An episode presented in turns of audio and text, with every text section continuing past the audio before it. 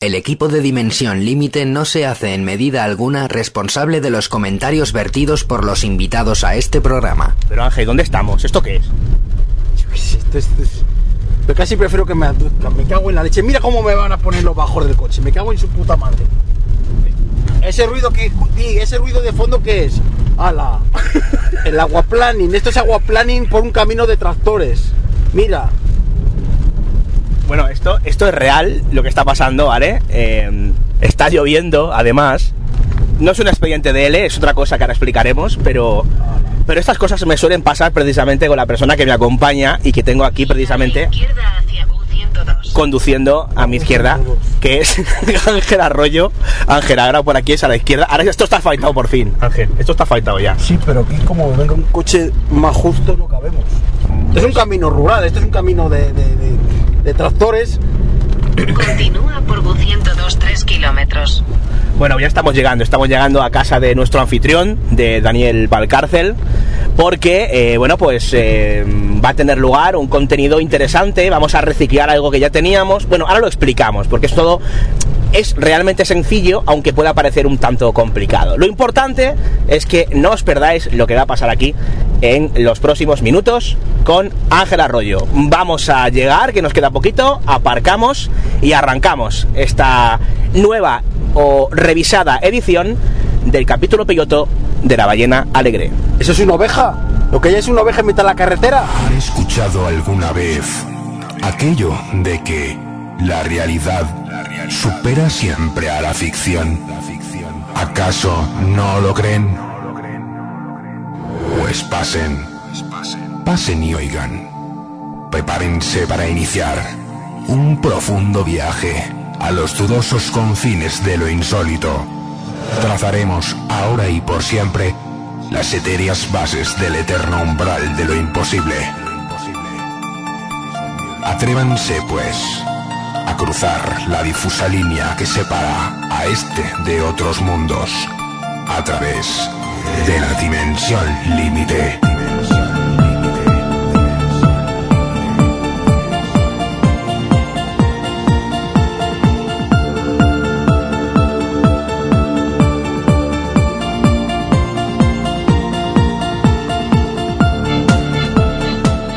Hola, ¿qué tal? Bienvenidos, bienvenidas a esta nueva edición de no sé muy bien qué, porque esto es un experimento de estos que de vez en cuando nos gusta hacer.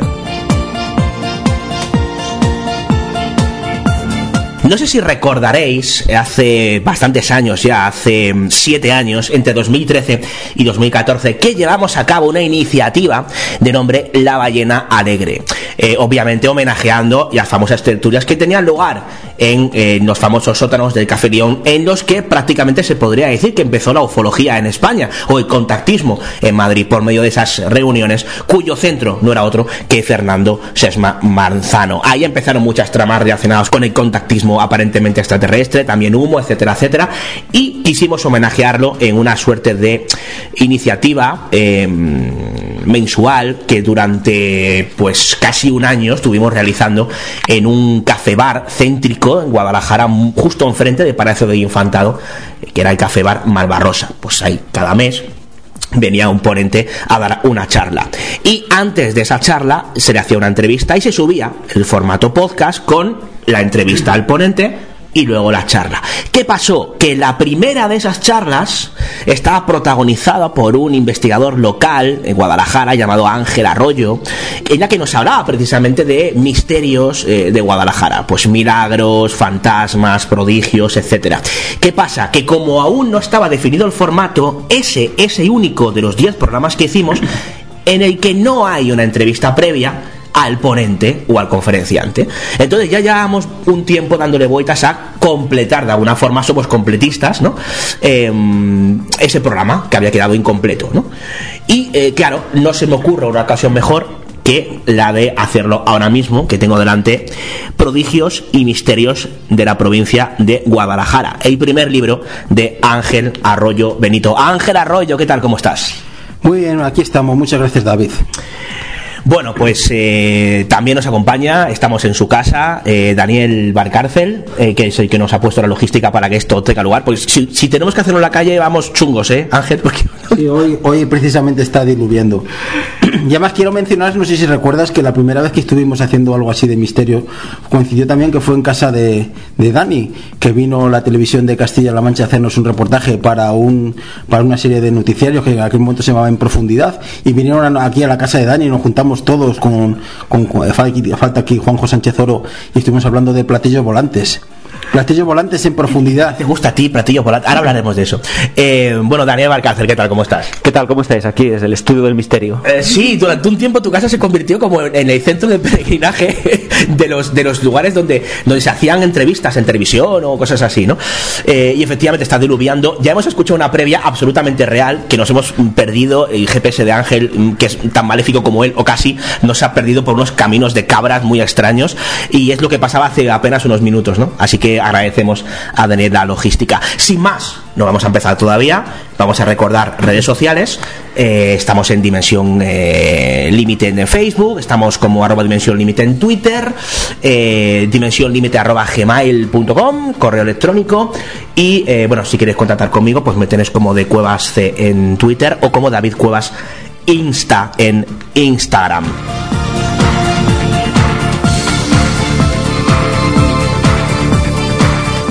Sin más segundos musicales o de lo que se tercie y comenzamos, ahora sí que sí, la entrevista que debíamos al gran Ángel Arroyo sobre los enigmas y misterios de Guadalajara. Y alguna cosa más. Venimos adyacentes a otra realidad.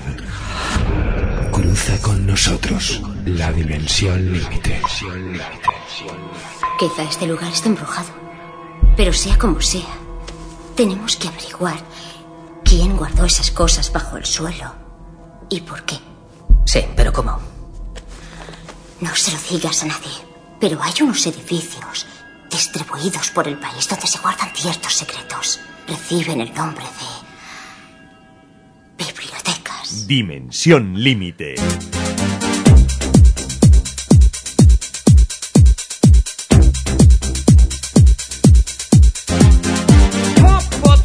Jam, pump it up while your feet are stumping.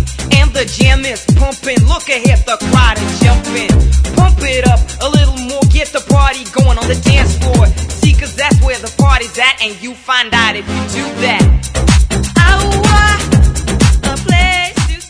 Bueno, pues ya lo decíamos, ya lo adelantábamos, eh, primero en coche embarrándonos eh, hasta arriba casi, luego en la introducción ya más tranquila y calmada, aquí en, casa de Daniel, y eh, ahora sí que sí, pues eh, vamos a empezar hablando un poco de estos prodigios y misterios de la provincia de Guadalajara, libro que acaba de salir, editado por H, eh, y también está coeditado, ¿no?, por, por otra... Sí, son dos editoriales las que se han, las que se han eh, atrevido, a, atrevido, nunca mejor dicho, a publicar este libro.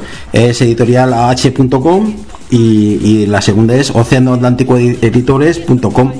En cualquiera de las dos páginas podéis ver, de sus páginas web podéis encontrar el libro y lo podéis comprar tranquilamente.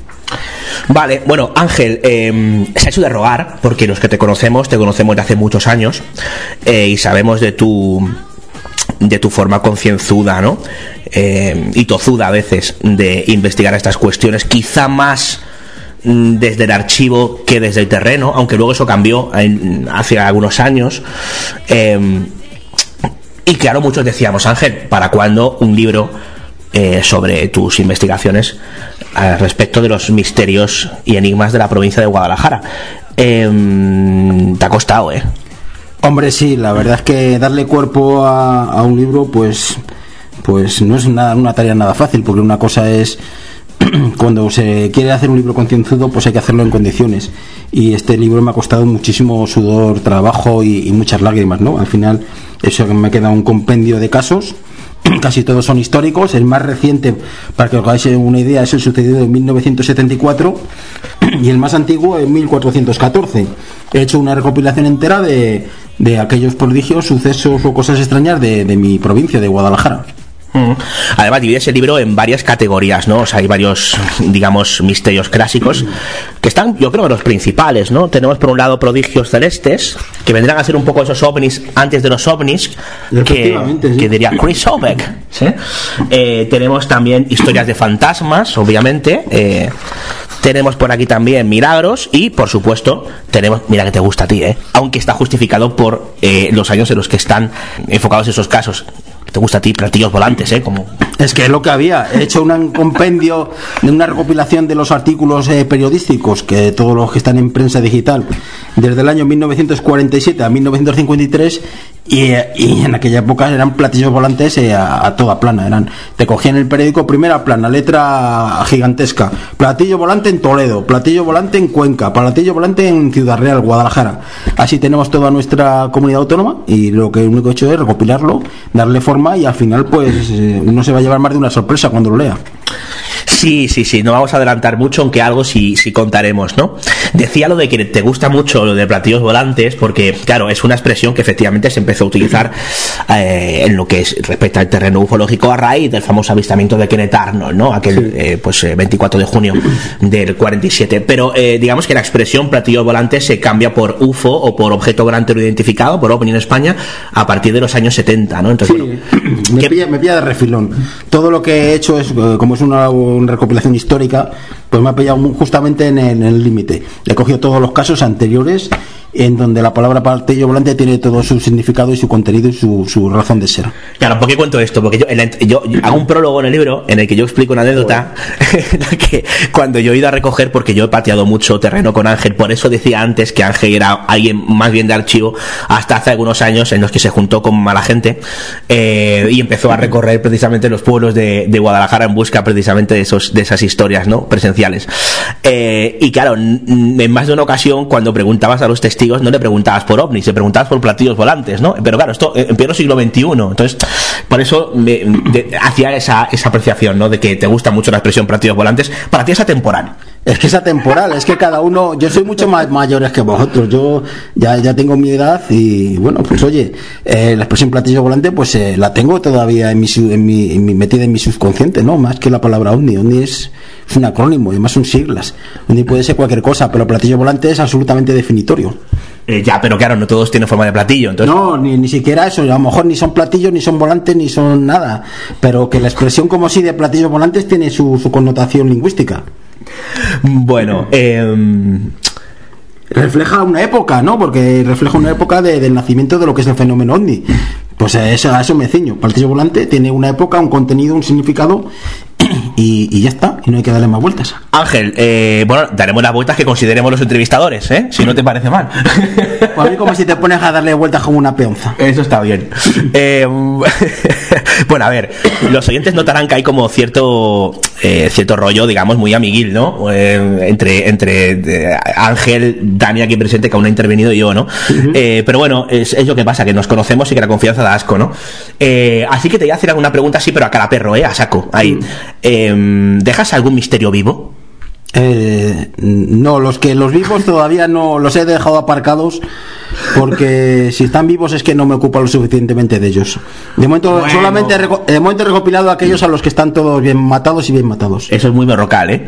Eh, A ver, eh, no vamos a entrar a, a debatir. Hombre, no es por nada, pero Berrocal hay que reconocer que tiene cierta o mucha influencia en, en, mi, en mi forma de pensar. No, se acaba de ver en los últimos segundos, está claro. Eh, yo decía porque en el libro, evi- evidentemente, se desgranan muchos misterios, hay una investigación muy concienzuda, todo hay que decirlo, pero claro, eh, las explicaciones a muchos de ellos es bastante escéptica. De hecho, eh, en el prólogo yo te decía que no comparto, mm, digamos, alguna de las conclusiones, ¿no? Pero bueno, lo Por importante es. supuesto, está genial que no compartas, por supuesto, faltaría más. Lo importante es que es, es tu visión, es tu forma de entender la ufología. Eh, yo creo, bueno, no tengo por qué dar opiniones porque esto es una entrevista, ¿no? Pero en el prólogo yo eh, hacía alusión a que quizá en el, el libro está desprovisto, quizá cuando lo leí es como muy mecánico, una, es una narración muy pormenorizada, muy académica, un tanto fría, eh, carente de toda emoción, de cualquier tipo de prosa mínimamente periodística, ¿no? Eh, lo cual es... mierda, vamos. No, no, eso, eh, No, no, no, pero a nivel académico está muy bien, quiero decir, porque yo creo que eh, hay que, hay que ser sincero, este libro quizá, o sea, es de lectura fácil porque está muy bien escrito, pero eh, digamos que está enfocado desde una prisma que no es habitual en el misterio, que es el prisma quizá más academicista, ¿no? Eh, desprovisto de otra prosa que, según muchos compañeros, y hay que respetar esa- ese punto de vista porque tiene cierta lógica, eh, en ocasiones sobra cuando se nos narra una serie de hechos que no tienen por qué ser embellecidos por, por la prosa. Y Ángel lo ha desprovisto, con lo cual, oye, pues es una forma no habitual, diferente y que también por parte de un público importante que se agradece a la hora de narrar este tipo de historias, ¿no? Hombre, la verdad es que lo he hecho con toda la intención del mundo. He quitado todo tipo de, de cosas que pudiera reflejar mi, mi personalidad o, o cualquier signo de, de que, no sé, me ha quedado una cosa como muy sosa, hablando en plata. Yo reconozco que me ha quedado la obra muy sosa, muy académica, muy empírica, muy, muy, muy, muy cerrada. He quitado cualquier cosa que fuera de carácter personal, no hablo nunca en primera persona, siempre en tercera persona. Para darle más Inri he quitado todos los agradecimientos, cualquier cosa que tuviera que ver o darle un matiz eh, un poco personal lo he quitado de raíz. No, no, al final no me gustó cómo quedaba y los he suprimido todo. Eh, Dani, es que, le pe- es que es muy Ángel Arroyo todo, ¿eh? Que los que le conocemos, es todo muy Ángel Arroyo. Yo quería preguntarte, Ángel, con respecto al capítulo 4, que es el de los platillos volantes, y escuchando lo que acaba de decir David sobre las formas que has empleado, ¿de qué manera eh, crees tú que podría conectar este capítulo con las cosas que escribe Chris Sobek, por ejemplo? ¿Crees que tiene Absolutamente. Chris Overg es un genio, es que me encanta. Pero más que en el, en de los platillos volantes, lo estaría enfocado en el primer tema, que es en el de los prodigios celestes. Todas aquellas lucecitas, fenómenos, fenómenos extraños, cualquier cosa que apareciera en el cielo, desde un punto de vista histórico, muchísimos siglos antes de, de la aparición de, de, de Kenneth Arnold, pues bueno, pues aquí se nota la influencia de Chris pues, un montón. Vamos, su libro de, de eh, Luces en el cielo, ¿no? El- el- Eh, Wonders in the Sky, prodigios celestes, prodigios- ¿no? Sí. Más o menos es un, es un libro de cabecera. Tenía que estar en, en la biblioteca en, en- en- en el sitio destacado, ¿no? Y a poder ser en castellano, se en agradecería. castellano y, y a otro precio un poco, no al precio que, que puso Jacques Vallée, sino un precio un poco más asequible. Además estoy viendo que para ser un capítulo muy pequeñito, sin embargo, los enlaces y las fuentes que publicas son abundantísimas. Bueno, eso en todo el libro, ¿eh? Está habladísimo, o sea, está todo, todo súper documentado. Sí, Con... teníamos un problema, es que son casi más de 300 referencias bibliográficas. Entonces, hacerlo todas las referencias en papel, escritas y tal como han quedado impresas, pues quizás no sea muy amigable. Entonces, lo que hemos hecho es digitalizar esas fuentes. Si entráis en la página web, en mi página web, guadalajara-misteriosa.es barra inclinada libro, Ahí es- todos los enlaces están digitalizados. Podéis pinchar tranquilamente y os dará la referencia digitalizada de, de- a, la que hago, a la que hago mención. Sí, se está empezando a utilizar un, un- un sistema que yo, yo he utilizado en, en Los Sin Rostro, en, en mi último libro, que es, es los QR, los códigos QR, eh, que, que son muy cómodos. De hecho, tú me has, me has hecho un regalo de Navidad, que es un, es un llaverito, eh, mm, digamos, con la carátula dibujada de- con, con cierto albedrío de tiburón y que tiene un- una especie de, de código QR eh, que va enlazado directamente a la música de Tiburón por mediación de, de Spotify, ¿no? Quiero decir, estas cosas se están llevando mucho ahora. eh, y, y claro, eh, y mira, se lo he dicho a Manuel Carballar muchas veces, ¿por qué no usáis QR para las fuentes? Porque así, eso, eh, eh, es que vosotros metéis páginas web completas y la gente no se va a poner a teclear una página web desde un libro en papel. Otra cosa es que tenga la edición digital, no sé si existe edición digital, creo que no, ¿no? Eh, no, la, la venta. No, no, no. La podía hacer, podía hacer el EPUB directamente, pero de momento no está en digital. No, eso sería genial porque la gente puede, puede linkar directamente y, y- y incluso de forma táctil e ir a la fuente. Es Sí, perfecto. la verdad es que no lo he hecho por falta de tiempo, pero sí que. Bueno, y de espacio, porque hay que reconocer que los QR ocupan espacio y 300 QRs en un libro. No, pero. pero. Pero por ejemplo, eh, los QRs eh, lo que haces es se hacen todos desde el móvil. Tú coges el móvil, haces la foto del cuadradito, del dibujito y te abre el enlace. En este caso, la, el 99% de los enlaces son páginas de, la, de, de digitalizadas, de merotecas o lo que sea.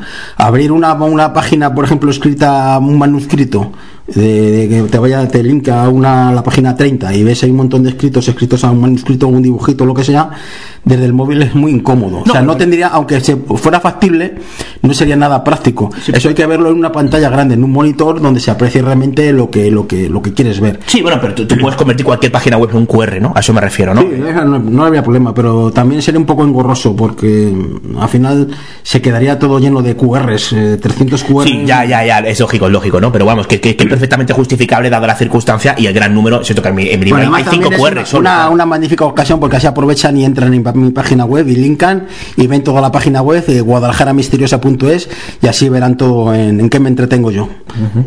Bueno, un entretenimiento, la verdad es que bastante, bastante práctico, ¿no? Y, y bastante, y, que se agradece, todo hay que decirlo, porque es quizá la fuente de referencia digital en lo que respecta a los misterios eh, alcarreños, ¿no? Bueno, cuidado, Alcarria, Campiña y Serranía, que esto aquí se nos, se nos enfada, que vamos, estamos aquí en Guadalajara, vamos a hacer las cosas bien, ¿no?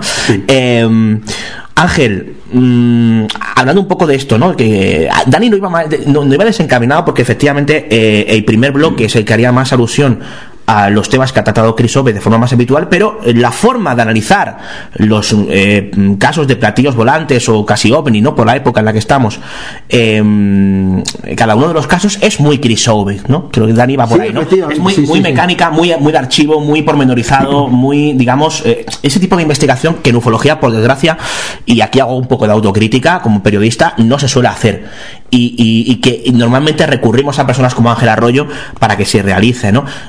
Podemos contar anécdota. ¿Cuántas veces, Dani, hemos ido a, a seguir un caso con Ángel y Ángel, en cuanto ha entrado en el coche, ha venido con todos los papeles, con todo lo impreso, a, a buscar información de testigo en redes sociales, eh, cualquier tipo de recorte de prensa que pueda hacer alusión al tema, es, es como muy habitual. Totalmente, sí, sí, sí. La verdad es que está muy bien cuando, cuando acompañas a alguien que le gustan los legajos y a alguien que le gusta preguntar, ¿no? Porque es una complementación y es, y es una cosa muy divertida y se saca mucho provecho, la verdad. Sí, yo, yo tengo que reconocer en tono mea culpa que yo, eh, a mí me divierte mucho ir al sitio, hablar con los testigos, pero la parte de archivo me aburre bastante. Y como lo hacía Ángel, pues ese que cubría ese vacío, ¿no? Hacíamos una, una buena pareja en ese sentido. eh, y nos hemos quedado en más de un lodazal casi ahí tirados con el coche, ¿eh, Ángel.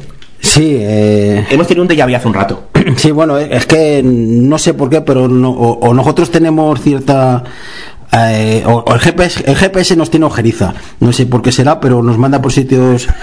Joder, hace 10 min- bueno, hace ya media hora eh, venimos de estar perdidos de que el GPS nos ha mandado en mitad de un sembrado.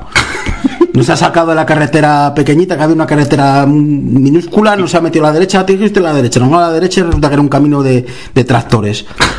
Como estaba lloviendo, los surcos de la rueda de los tractores lo que hacían eran unos tremendos eh, charcos que tú no ves porque están llenos de agua, de barro.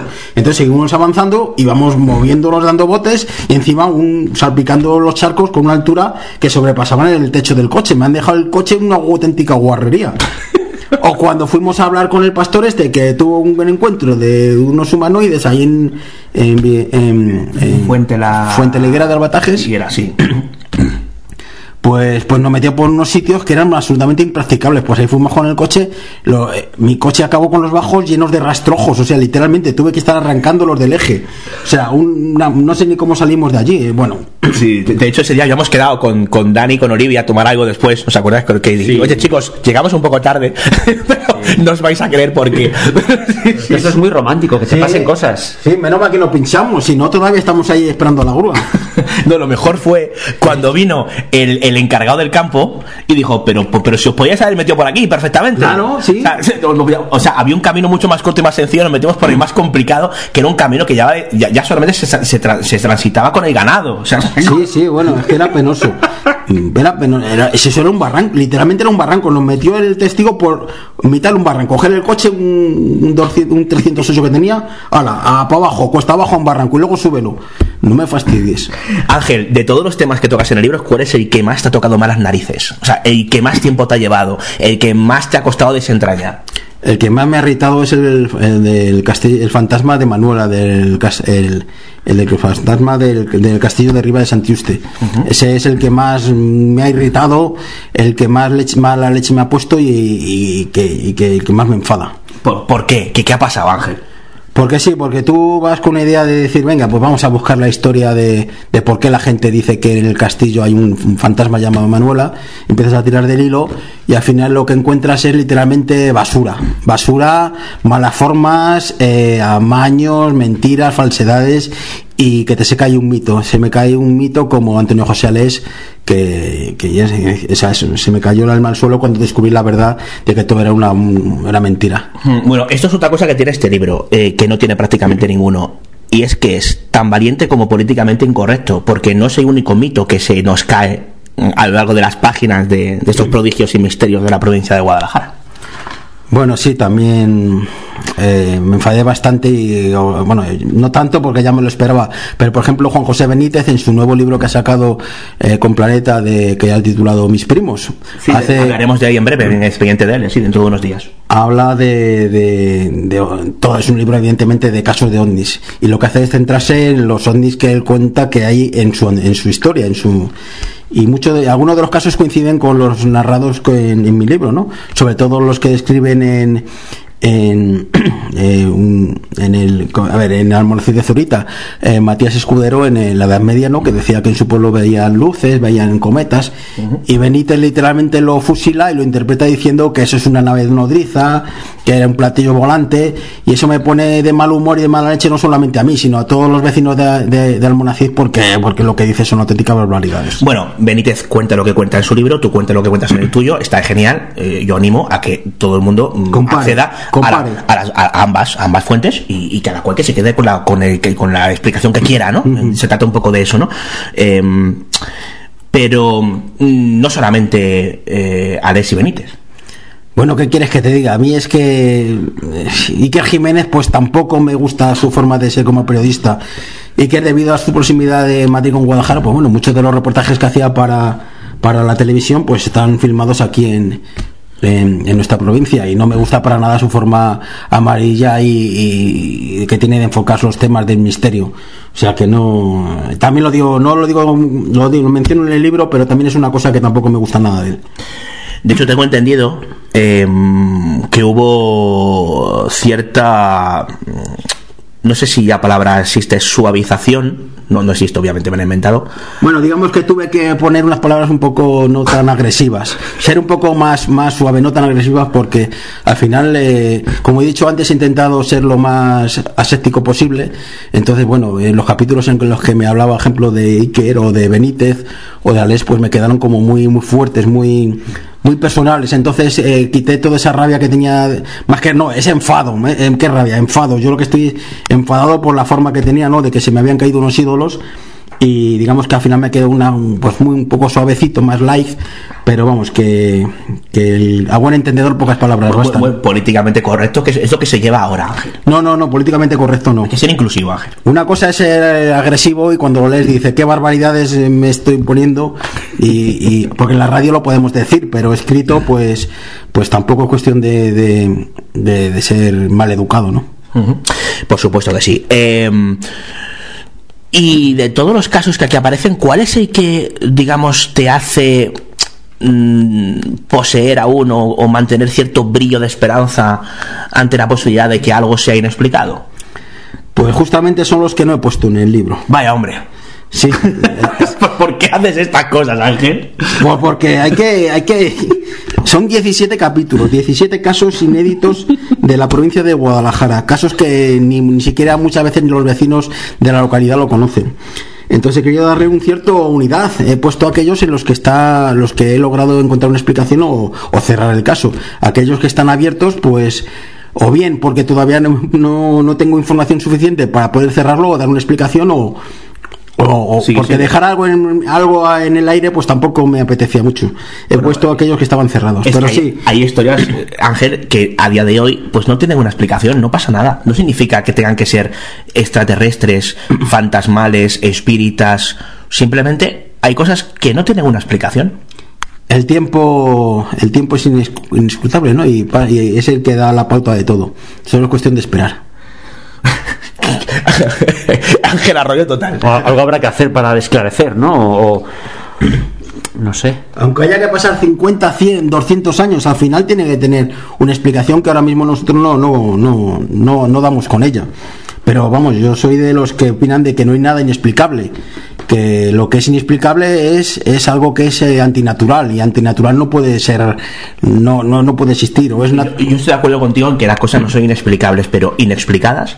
inexplicadas es porque todavía no encontramos la, la explicación a, a lo que ha sucedido. Todo tiene que, aunque sea una explicación un poco mm, tirando al mundo del misterio, pero tiene que tener una lógica y un, y un razonamiento. ¿Os acordáis del hombre clac, clac, clac, clac, clac, clac, clac, clac?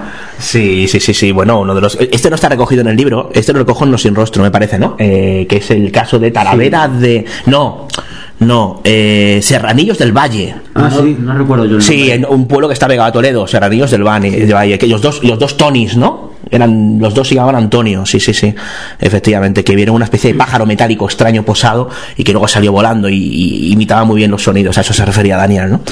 Eh, Claro, es que eh, sí que es verdad que la mayoría de los casos que hemos seguido tú y yo, Ángel, que han sido muchos, creo que en el no aparece ni- ninguno, prácticamente. No, porque porque son, son más modernos, son más contemporáneos. en Sí, el libro hombre. te quedas en el 74, ¿no? Sí, lo más reciente es del 74 e incluso me parece muy, muy pronto. El último caso es el de 74 es eh, del ovni que apareció en, en una barriada de Guadalajara que ya no existe, que es el Cerro del Pimiento.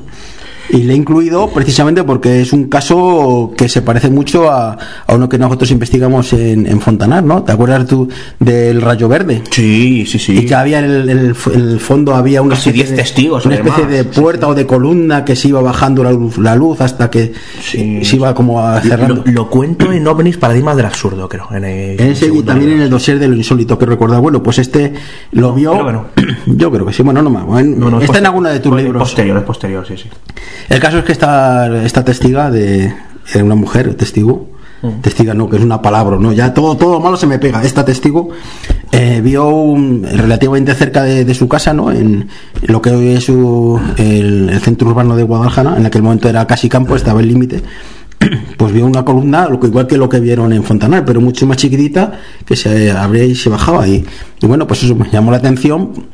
Además debían ser en 70, esto es de 74, creo que era anterior a lo que vio esta esta mujer y bueno, pues pues eso me animó a recogerlo. Bueno, hablábamos antes de tu, de tu eh, especialidad, que son los archivos. De hecho, en este libro, corrígeme si me equivoco, pero no sé si hay alguna entrevista personal a uno de los testigos, porque claro, todos están ya muertos, la mayoría, ¿no? Que sí, son tan antiguos los casos. Eh, sí, bueno, no no no hay ninguna entrevista personal. Fíjate, es curioso. Solamente he recogido tus entrevistas, las entrevistas que tú hacías, ejemplo, en el expediente Sacedón, que te fuiste allá a Sacedón a ver. Ah, sí, con Juan José Tezor y con Gregorio Duro, sí, sí, efectivamente. Pues esas entrevistas las, las, he recogido. Son tus entrevistas las que he incluido. Pues oye, pues yo te animo a que en un. porque tiene que haber un segundo libro, segurísimo. Eh, incluyas también los casos que tú has seguido, que, que has seguido varios, y conmigo desde, desde luego bastantes, un, un- un buen puñado, ¿no? Eh, pero bueno, oye, está bien, está bien que este sea el primero y por supuesto no el último libro. ¿Tienes pre- previsto ampliar la saga de los misterios de Guadalajara, Ángel? No. Pues hombre. La palabra favorita de Ángel Arroyo. ¿A qué te voy a mentir? De momento no. Bueno, de momento, a ver, acaba de salir el libro, imagino que no estás pensando ya en un segundo libro, ¿no? Pero, pero estas preguntas nos las hacen mucho los- a los periodistas y me fastidian mucho, entonces yo me vengo y hago. Cuando acaba de salir un, un libro que te pregunten por el siguiente, ¿no? Pero bueno. Bueno, eh, yo creo que más o menos, Dani, eh, y la gente que, que, ha escuchado este ratito, llevamos hablando, yo que una media hora, un poquito menos, ya se habrá podido hacer una idea de cómo es el personaje de Ángel Arroyo. O al menos hasta cierto punto, ¿no? Sí, efectivamente, Ángel Arroyo, que es un ser excepcional, al que le tengo mucho cariño, pues eh, yo quería preguntarte algo, Ángel, no sé si, si me estoy entrometiendo demasiado, un poco por, por ver un- tu dimensión eh, más humana y personal. Sí, vamos a entrar en ello ahora, o sea que adelante, abre, abre la caja de Pandora. Pues quisiera eh, poner el punto serio primero para luego ya entrar a, a lo que nos pueda divertir un poco más. Eh, sabemos los que te queremos que has pasado un año un poco complicado por temas de salud, que además te sorprendieron en mitad de, de una vida totalmente apacible. Quería yo saber, eh, eh, si puede ser, cómo el descubrimiento de esta enfermedad que has podido resolver, por supuesto, exitosamente, ha influido en tu percepción de la vida, en tu percepción de cómo llevas de tus hobbies, tu familia, si eso ha predispuesto confección de libros o cancelación de libros o proyectos personales o profesionales. Pues no. La verdad es que como si te refieres a qué, a, a mi enfermedad cardíaca, dices. Bueno, eso fue hace ya cuatro años. Aquí, como se supone que era una cosa congénita, que no, que no tenía ningún síntoma, no tenía ningún ningún dolor, no tenía nada y, y se salió en un, en un recon- reconocimiento médico. Desde que me lo detectaron el reconocimiento médico hasta que me operaron pasó más o menos una semana. No me tuve constancia de, de- del peligro que, que suponía, ¿no? Mi- se supone que yo tenía que estar muerto porque con los bloqueos coronarios uno eh, tan grandes pues uno ya no pues en teoría eh, o me operaba ya o me podía quedar en cualquier momento en mitad de la calle No me digas que estoy entrevistando a un fantasma. Eh, no bueno eso Sería un espectacular giro de los acontecimientos. Viniendo de alguien tan escéptico como No, no, no, pero bueno, la cuestión es que como todo fue tan rápido, tan de repente y tan de sopetón, pues al final, pues te operas rápido, deprisa y corriendo y ya está, y a la semana ya estás en casa. O sea, pues tampoco tienes una conciencia de decir de, de que he tenido una cosa trascendental y que ha cambiado mi vida, ni nada. No, pero- Lo que ha cambiado es un poco la dieta y... Y, y ya está, y, pero de, de la forma de pensar, de tomárselo con otro punto de vista, así más místico, nada, ni, ni, nada, no. Eh, Dani, a ti a mí nos pueden pasar muchas cosas místicas, pero que nos toquen la dieta, macho. Yo no puedo con eso. Yo, Son palabras mayores. yo me voy al más allá. Sí, sí, totalmente. Hablando de esto del más allá, eh, de lo que decía un poco Dani, ¿no? Apuntando un poco en esta dirección. Eh, ¿y ¿Llegaste a pensar en, en la muerte o en lo que podría haber detrás? No, no me dio tiempo. No me dio tiempo porque eh, tú sabes lo que es mover un... Estaba agobiado de los papeleos, que si el médico, que si tengo que hacer tal informe, tengo que presentar no sé qué documento. Me pasé una semana de, de- de lo totalmente administrativa. Eh, al final, que sí, porque bueno, al final es lo que tiene, ¿no? Que cuando vas por... Me operaron por, por lo privado, ¿no? Entonces tienes que hacer una serie de papeleos, informes y me pasé una semana de, de lo más eh, entretenido posible, corriendo para todos lados, que sube para aquí, para allá, bueno, no te da tiempo ni a despedirte de la familia, bueno, todo de y corriendo, venga, ala, directamente al quirófano y tira para adelante. Fíjate cómo pasa el tiempo, porque yo en la pregunta que te he hecho eh, tenía totalmente en la cabeza que había sido hacía muy poquito. Sin embargo, tú me has dicho que ha pasado ya mucho tiempo, pero yo lo, lo recuerdo como si hubiera sido ayer. Fíjate cómo pasa el tiempo y también con estos rollos de la pandemia, cómo se altera la percepción de, Sí. de los acontecimientos importantes, ¿no? Bueno, vamos a aprovechar esta especie de lapsus temporal, vamos a coger el DeLorean ¿eh? y vamos a, como si fuera una especie de máquina de tiempo, vamos para atrás, ¿no? Eh, o sea, Ángel Arroyo, eh, Joder.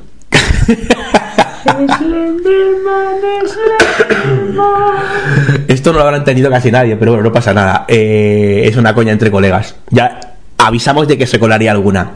Eh, Ángel, claro, te iba a preguntar un poco por, por tu niñez. Eh, ¿qué re- pero venga, va, va. Es que estaba yo pensando si tirar por la niñez, por el nacimiento o por la adolescencia. Pero vamos a empezar por la niñez. Eh, ¿Qué recuerdas? ¿Cómo era Ángel Arroyo con, no sé, con 5 años? Entre 5 y 10 años. Que imagino que tendrás recuerdos importantes. De ahí para abajo a lo mejor no, pero... Mm, pues no sé, yo recuerdo mm, nada, muy poquito. Yo de, de- Tenía intereses por cosas raras. No, eh, no, yo cuando tenía, pues no sé, 6, 7 años, 7, 8 años veía la tele, ¿no? Y en aquel momento lo- los primeros recuerdos que tengo son de, de Jiménez del Oso con su programa Más Allá, ¿no? En la televisión en blanco y negro, que, que veía los domingos, lo ponías a las 4 de la tarde veías ahí la musiquita de Más Allá, la música esa tan estridente que tenía Michael Huggins, ¿no? Y, y bueno, pues salía el dibujito de la calavera, esa famosa calavera, con los dibujitos de los Moai de la isla de Pascua o las pirámides, ¿no? Y luego salía Jiménez del Oso totalmente calvo, con la barba enorme, como si le hubieran dado la vuelta a la cabeza, y, y hablando de los misterios, una voz profunda y, profunda y ronca, ¿no? Eh, ¿Más allá era? ¿O, o a puerta del misterio? No, más allá, más allá, güey. O sea, el primer programa en el año Primero programa, 76. Sí, por ahí, sí, claro, yo tendría 8 añitos, 7, 8 añitos. ¿De yo, qué año eres tú? yo soy del 68. Claro, justo, justo. Hay que aprovechar para, para comentar que, que Ángel Arroyo tiene un canal de YouTube que a mí me parece maravilloso, fascinante y de obligado visionado. Porque tiene una, un compendio de vídeos súper interesantes que sirven tanto para la persona que no tiene ni idea de estos temas y quiere acercarse, como para los nostálgicos, ¿no? Que pueden recuperar un montón de momentos de cuando eran jóvenes, de un montón de cosas que salieron en la televisión súper chulas. ¿Cómo se llama el canal, Ángel? Eh, bueno, es que no tiene un nombre como tal. Eh, vamos a ver, que quiera buscar mis vídeos tiene que entrar en el YouTube y buscar ANG9 arroba, pero arroba en letra, en mayúsculas. Ahí, poniéndoselo fácil a la gente. Sí, no, no, está hecho con toda la intención del mundo para que para que la gente no, no, no sea capaz de entrar por propia iniciativa. bueno, yo que... en fin.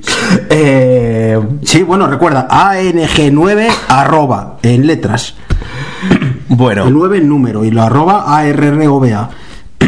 Ángel Jiménez del Oso, 7-8 años. Eh, ¿Empieza por ahí tu afición con el misterio? ¿O tú lo recuerdas como algo atemporal y que recuperaste años después?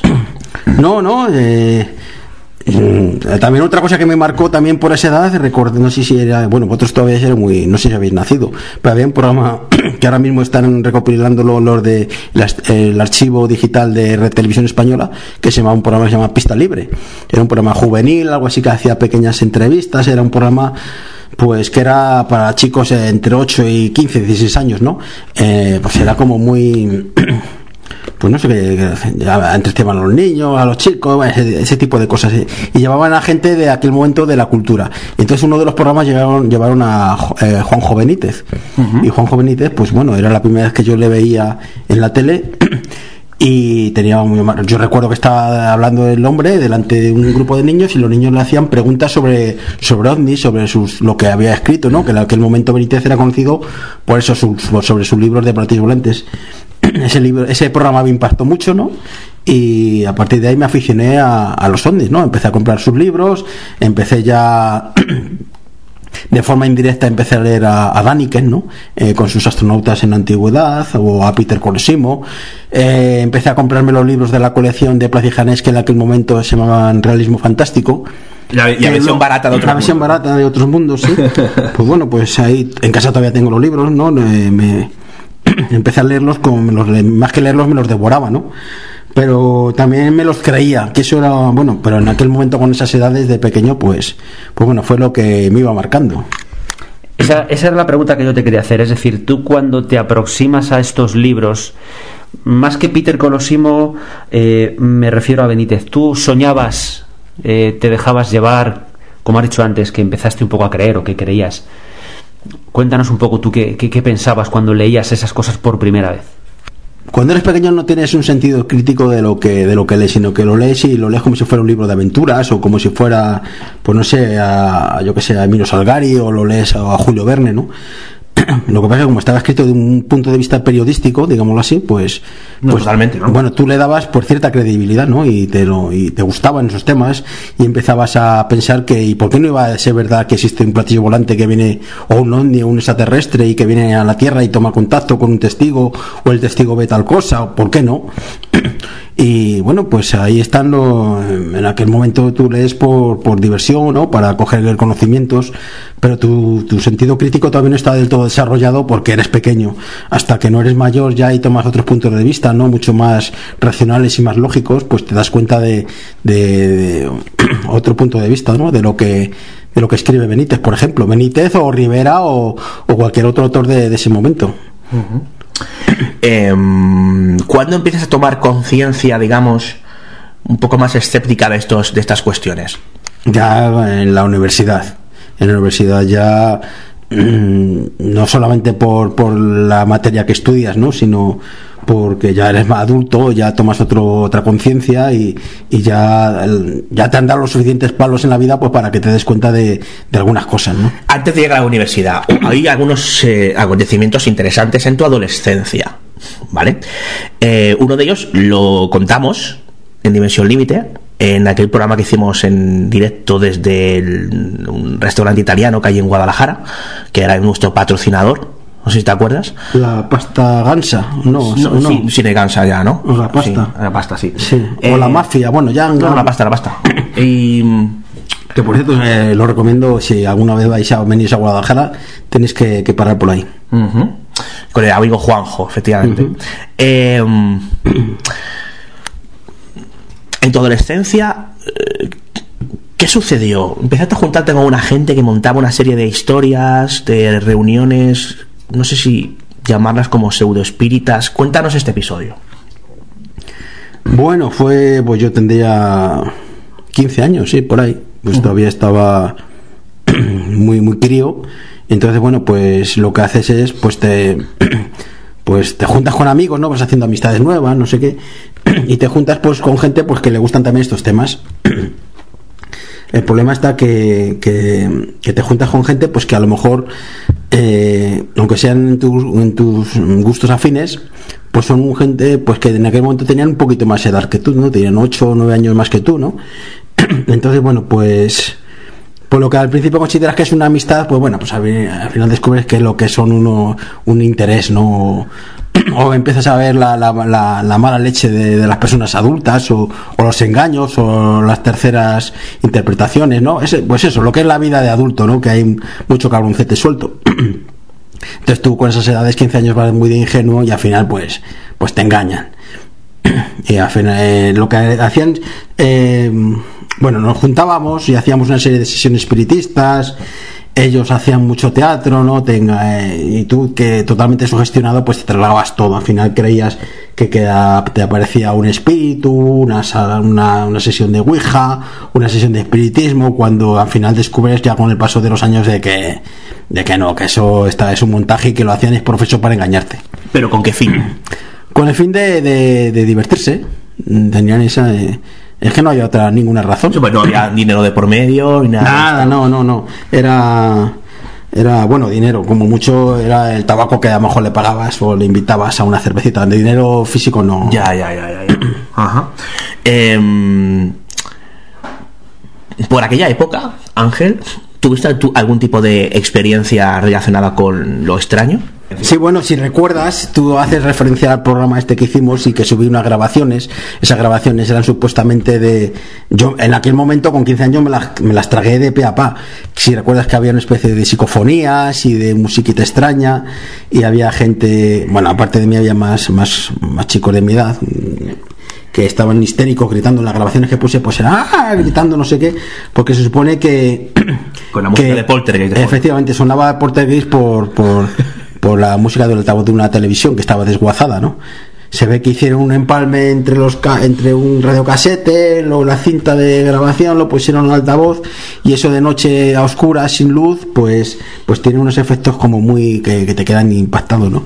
Yo recuerdo cómo te reías, cabronazo, de cuando ponía la, la cinta, pero en aquel momento los gritos que era eran reales, o sea. Bueno, yo recuerdo la secuencia que era eh, Gregorio Goyo que está haciendo de técnico tira por el suelo literalmente o sea yo no sabía cómo sí. seguir o sea es que era además hice el experimento de no escuchar los audios antes de ponerlos porque dije bueno vamos hacia la experiencia más interesante porque sabía algo muy por encima de la historia ¿no?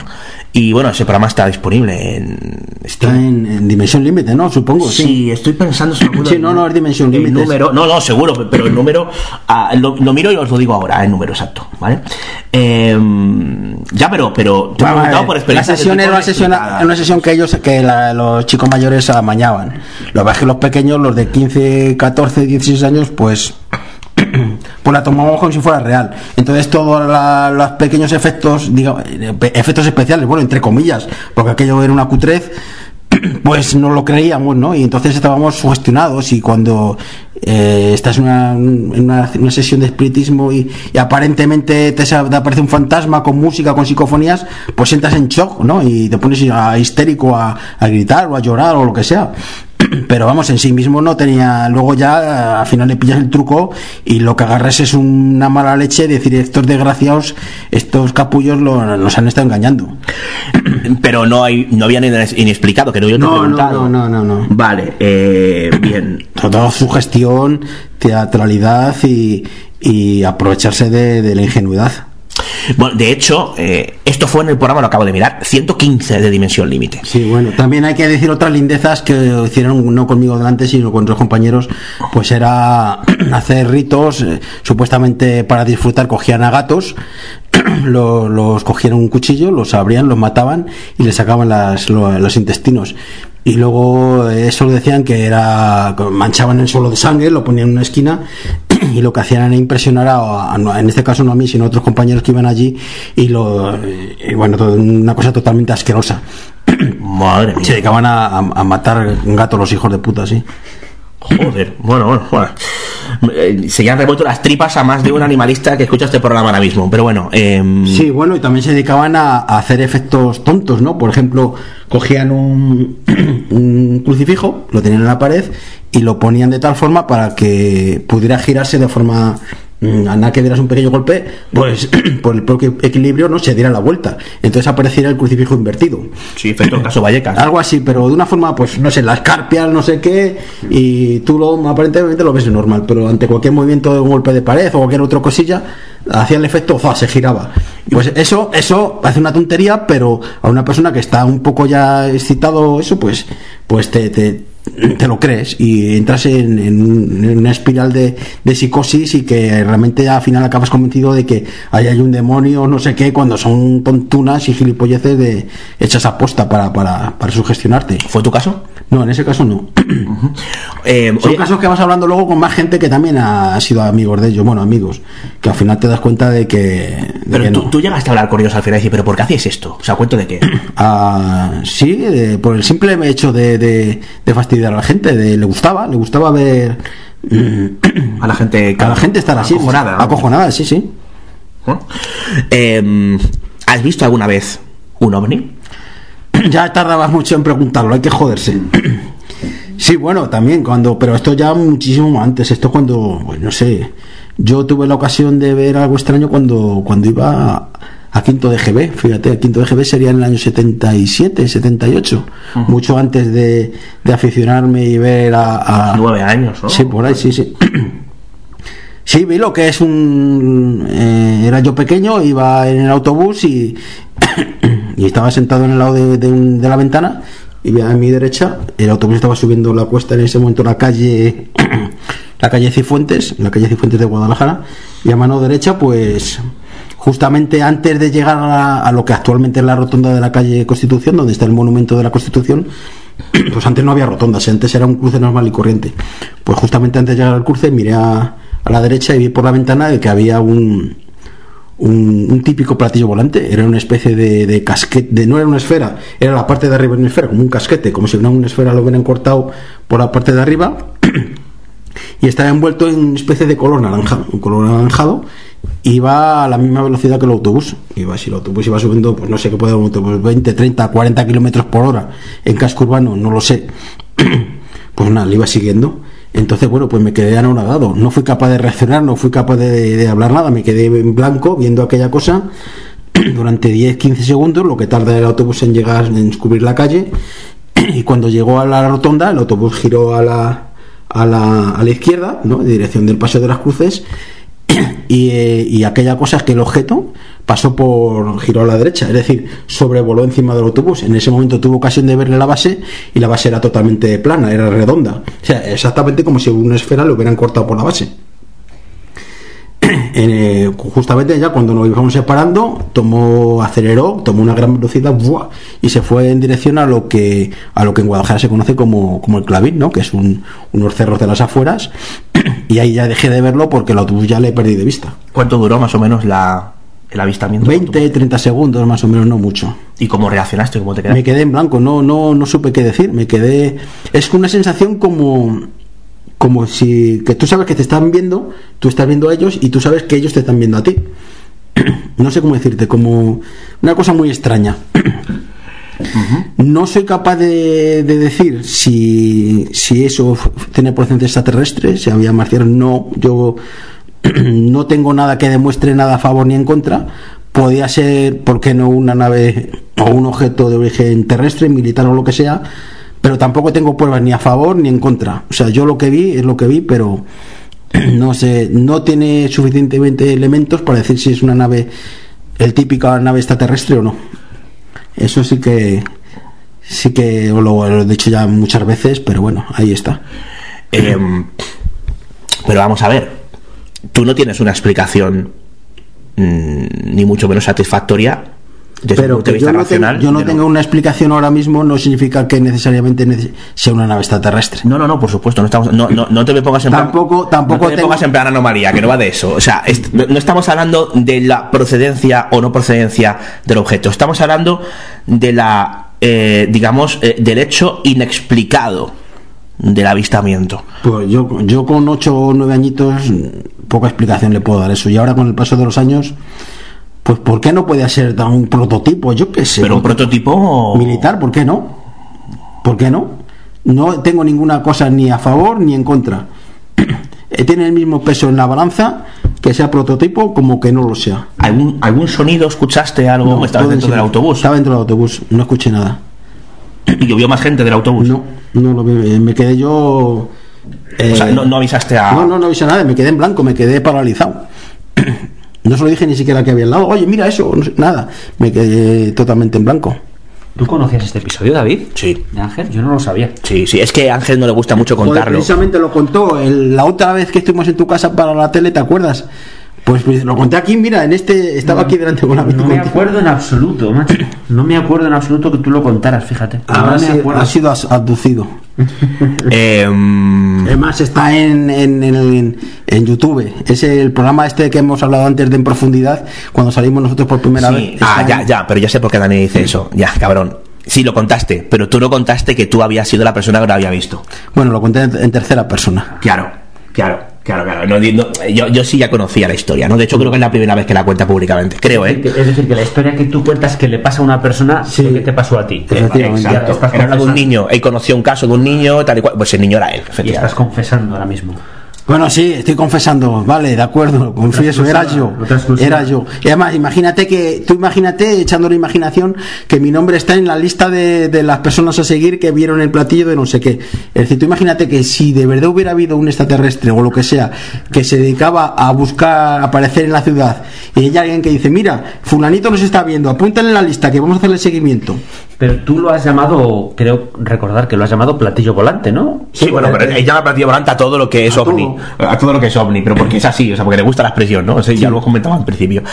Ya, pero Ángel, no te escapes. que tenía forma de platillo, que, bueno, era como una especie de, de media lenteja, eh, Vale. más o menos. Eh, vamos, vamos, a ver, eh, vamos a pensar en la posibilidad, nada desechable, de que esto sea eh, una historia eh, que a día de hoy consideremos inexplicada.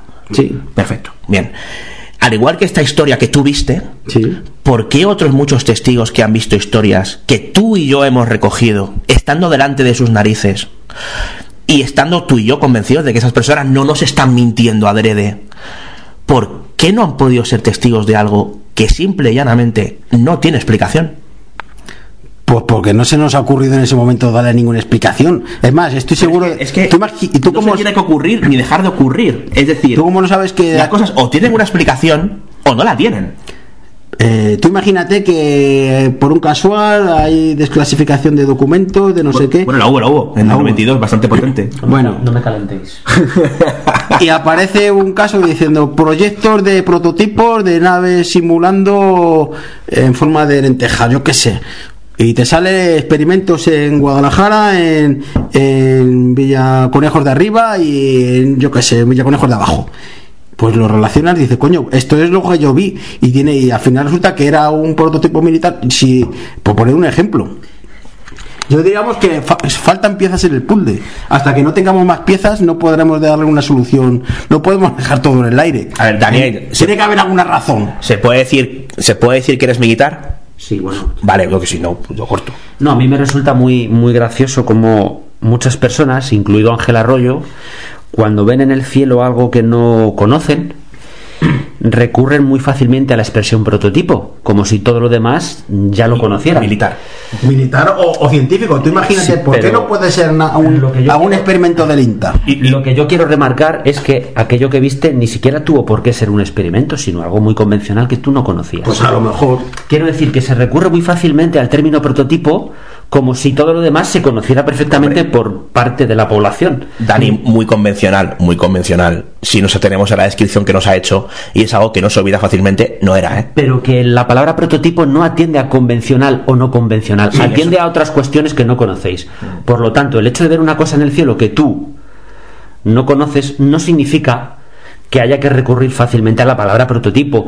Puede recurrirse a otros conceptos más o menos conocidos por la población, pero no tiene ni siquiera por qué ser un prototipo. Por supuesto, partiendo de la base de que yo entiendo que lo que tuviste es raro, por supuesto.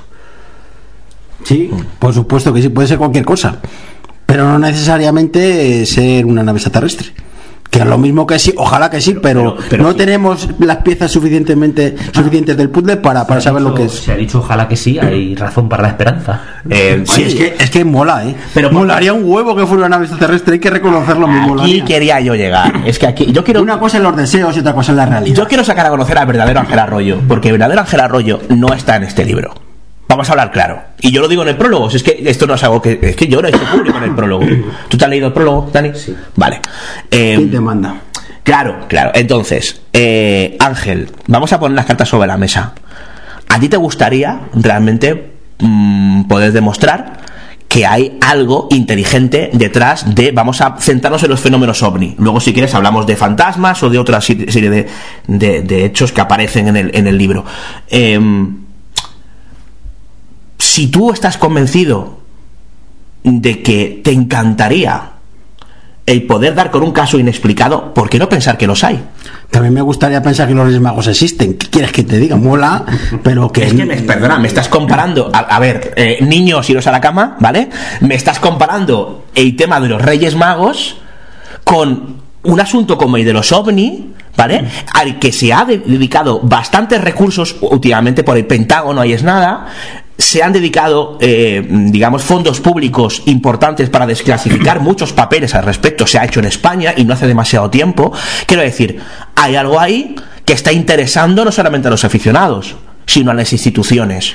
Pues y que compararme sea, esto sea con lo- los Reyes Magos. Sea lo que sean, están buscando todos los recursos, los millones, los esfuerzos, están buscando de pena, ¿eh?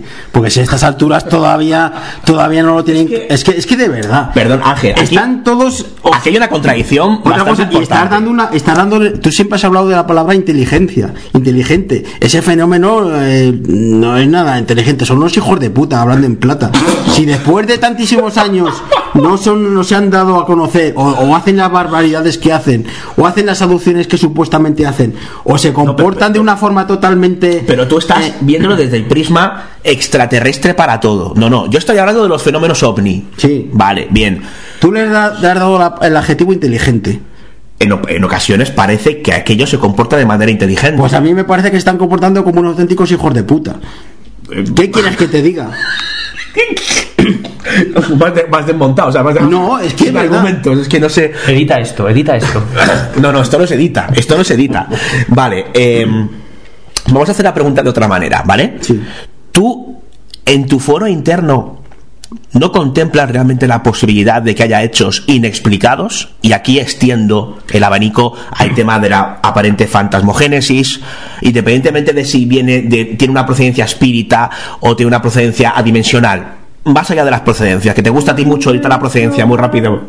Eh, ¿No consideras la posibilidad de que haya fenómenos que no tengan una explicación y que posiblemente no la tengan más adelante? Eh, no, todo tiene que tener alguna explicación. Pero, ¿po- ¿por qué? Porque no existe la antinatural. O estar dentro de la naturaleza o no estar dentro de la naturaleza. Pero perdona, los científicos cuando se, no se, eh, se planteaban lo mismo cuando pensaban que la Tierra precisamente era plana. O se planteaban lo mismo cuando pensaban, no sé, eh, cosas que con el paso de las décadas se descubrieron que no eran así. La ciencia evoluciona con el paso de los años. Sí. Y no estamos hablando de Ojo, que... evidentemente, pero tiene que. Me refiero cuando me refiero a antinatural, no- me refiero a algo que no vaya en contra de la naturaleza. Pero La- es que toda- cosas, to- el ¿no? fenómeno, el fenómeno como físico o como químico, lo que sea, tiene que tener una razón de ser, pero no puede ser nada. Pero es que nada la por arte de ciencia, magia. la ciencia de hace 15 siglos no Sí. es la ciencia actual. Y la ciencia de hace 15 siglos pensaba de la forma, digamos, totalitaria con la que tú estás pensando Pues cuanto a dici- fenómenos que no efectivamente, tienen una aparente explicación. Lo que ahora no tiene aparente explicación o no se logró resolver de forma satisfactoria, el tiempo lo explicará. Sí, pero, pero perdona, pero eso es, eso es tirar, eso es tirar balones fuera. Es decir, eso no estamos hablando de que algo pueda no tener una explicación. No que sea imposible que la tenga, sino que pueda no tenerla. Que no la encontremos no significa que no exista. Ya, pero. Joder, es que no, no sé qué decirte. Sí, yo- no existe lo, lo inexplicable como tal, no existe. Lo- No, no, yo no la. Cosa, so- la cosa es absolutamente sobrenatural y antinatural y, y- y eso no, no existe dentro de los raciocinios. Entonces, ¿qué es lo que tuviste cuando tenías nueve años? Pues vete tú a saber. Está claro que es algo físico y si es algo físico se rige por, lo, por la... ¿Por, por qué, qué- por qué dices que es algo físico? Correcto, esa es la pregunta. Porque, o, o a lo mejor no, a lo mejor que fue un, Bueno, una, he dicho que está claro que es algo físico. A lo mejor luego no, exist- no, no existió como un objeto como tal, sino que era un objeto inmaterial que se vio en mi, en mi cerebro, yo qué sé, cualquier cosa. ¿Realmente piensas en esa posibilidad de que fuera algo que tuviera Si yo no, si yo no sé ni lo, yo no tengo las piezas suficientemente suficientes del puzzle para saber lo que estuve viendo. Incluso a lo mejor no fue nada real lo que vi. A lo mejor me dio un yuyu y, y yo creí que veía algo y no vi nada. Vete tú a saber. Pero no es más surrealista esta explicación. Lo que es ahora surrealista, al hecho de que lo no que es surrealista es que me quedara absolutamente en blanco y paralizado viendo aquello. Supongo que será Hombre, es una cosa impactante, que, que Sí. tiene cierta lógica, ¿no? Sí, eso es una cosa que todavía no me. Con el paso de los años, no sé por qué me quedé eh, atontado viendo eso. Me recuerda. A, ¿Te acuerdas cuando habla con el pastor que estuvimos hablando? Que se quedó viendo paralizado y todo el rebaño de ovejas ahí par- totalmente en blanco. Sí. Pues es una cosa que cu- cuando él lo describía, digo, esto es justamente lo que me pasó a mí. Me quedé absolutamente atontado. O sea, lo estar viendo. lo eh, no saber lo que es, es una cosa extraña, pero te quedas paralizado. ¿Y qué explicación das tú, por ejemplo, a lo que vio este hombre? Yo lo, lo cuento también lo sin rostro, que vio una, un Efectivamente. extraño y un ser que, que, Sí, ¿te acuerdas que nos hizo el que dibujito? había dentro, eh, o unos seres que había dentro, que estaban en chichas, como decía, estaban Sí, estaban en desnudos. chicha, sí, bueno, sí, que estaban. O sea, la impresión que le dio a él y que se quedaron todas las. eh, eh, eh, creo que era el ganado, ¿eran vacas? ¿Eran? O- No, eran ovejas. Ovejas, perdón. Pero un rebaño de ovejas que se quede absolutamente parado y sin hacer ningún ruido, ningún balado, ni nada, eh, mudas, y se queden totalmente paralizadas, hipnotizadas viendo aquello. Sí. Un un, rebaño que se quede totalmente parado y eso no es normal. Vale. Eso tampoco es normal. Vale. Tampoco es normal lo que nos decía. Dice que justamente en aquel momento estaba merodeando un zorro y se quedó el zorro también atontado viendo aquello. Y justamente cuando desapareció salió el zorro corriendo y las ovejas empezaron a, a- a Entonces, reaccionar. entonces, ¿qué hacemos con esta historia? No lo sé, pero faltan Bien, puzzles. Fal- bien, Yo, bien. no, yo no estoy diciendo que todo tenga una fácil explicación. No, le está diciendo que todo lo tiene, sea fácil o difícil. Eh, tiene que tener alguna explicación. ¿Pero por qué?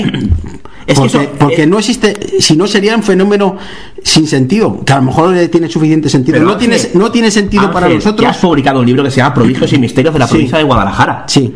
Es decir, es porque tú estás interesado en el misterio. Y si estás interesado en el misterio es porque crees en la posibilidad de que haya algo que no tenga una explicación, más allá de la interpretación que le quieras dar.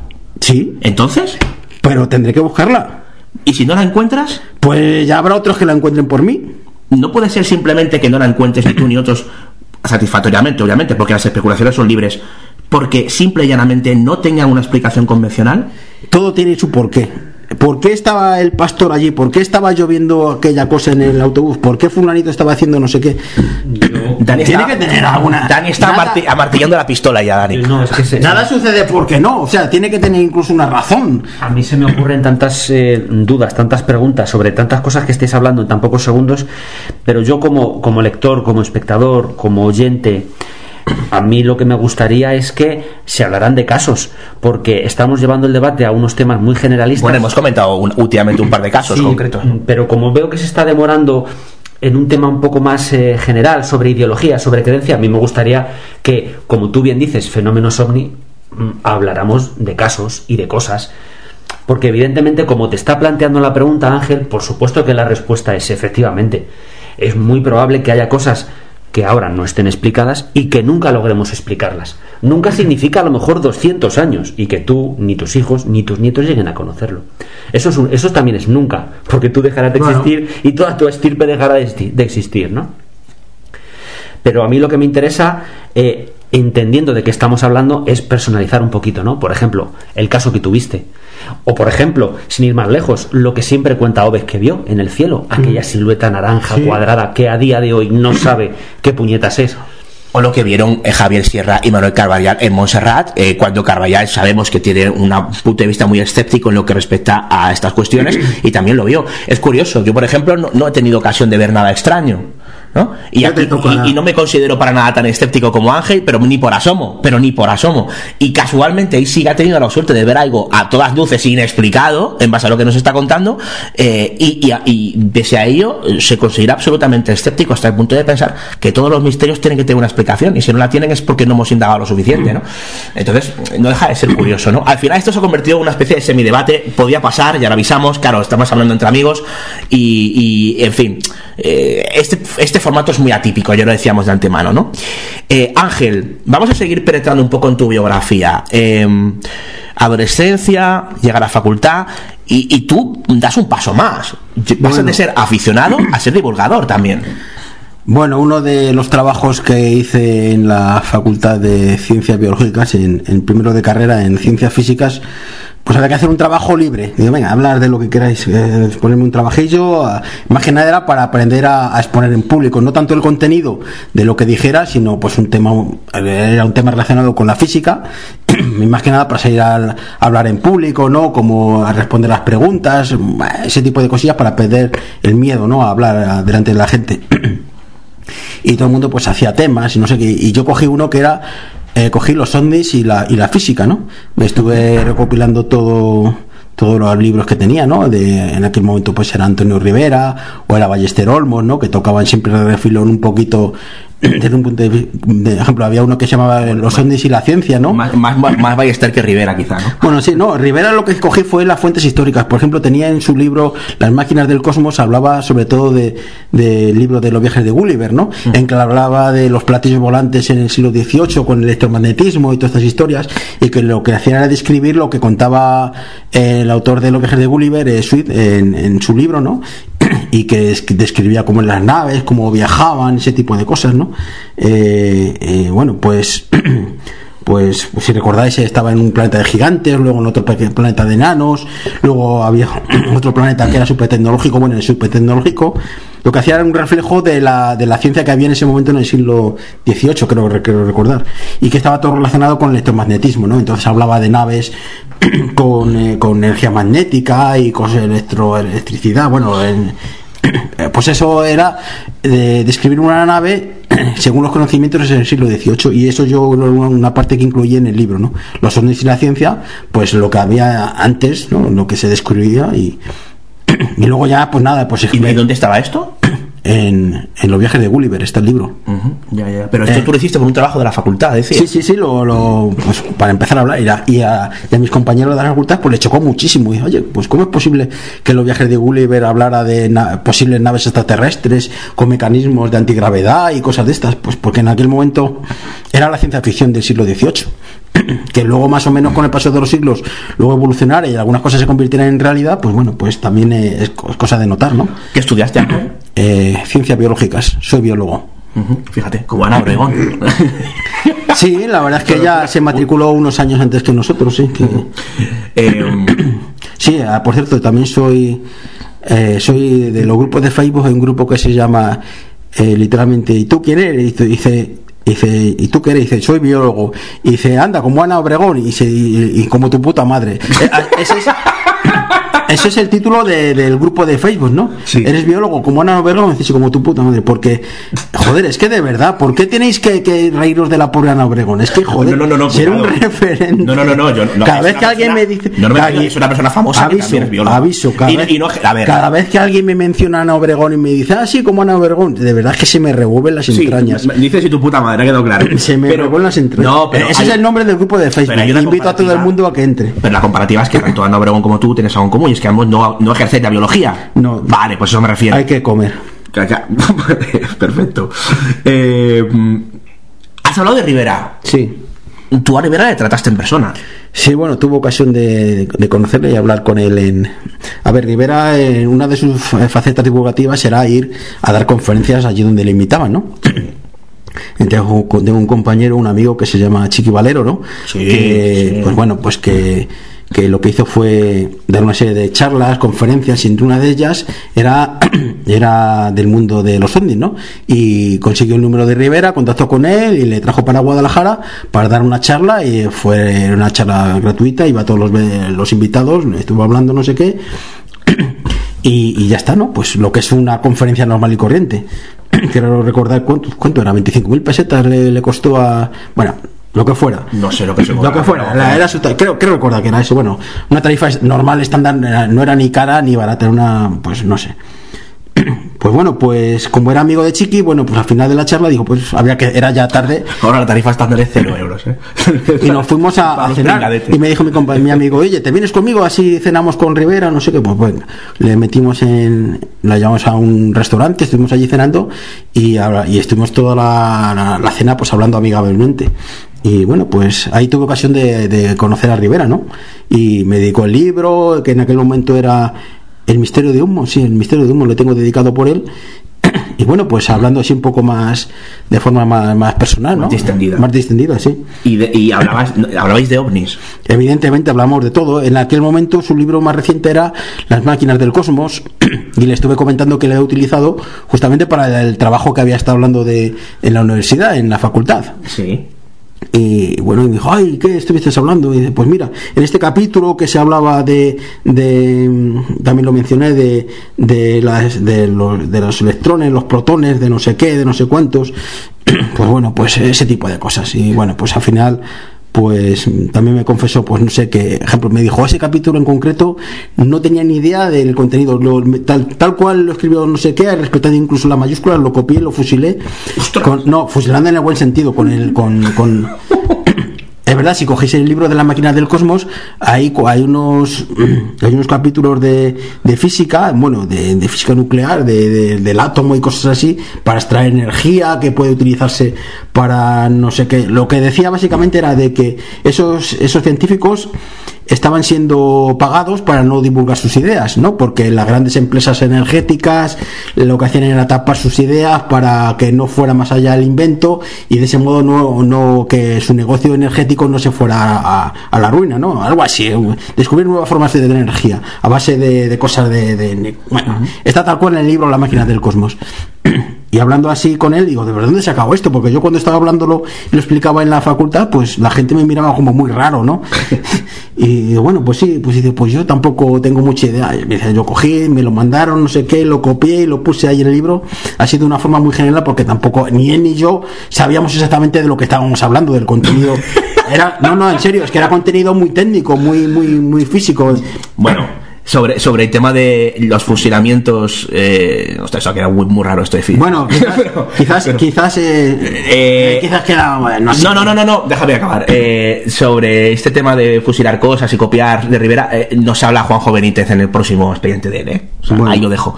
Eh, no, que no se cortó un pelo, por cierto. Eh, Sí, bueno, ya sabemos todos que han tenido Benítez y Rivera muchos encontronazos en cuestiones de, de copiarse unos a otros y Bueno, eh, co- concretamente de copiar uno a otro, y ahí están las sentencias judiciales, Sí, ¿no? efectivamente, Vamos, sí. a, vamos a hablar con, con- con conocimiento de causa.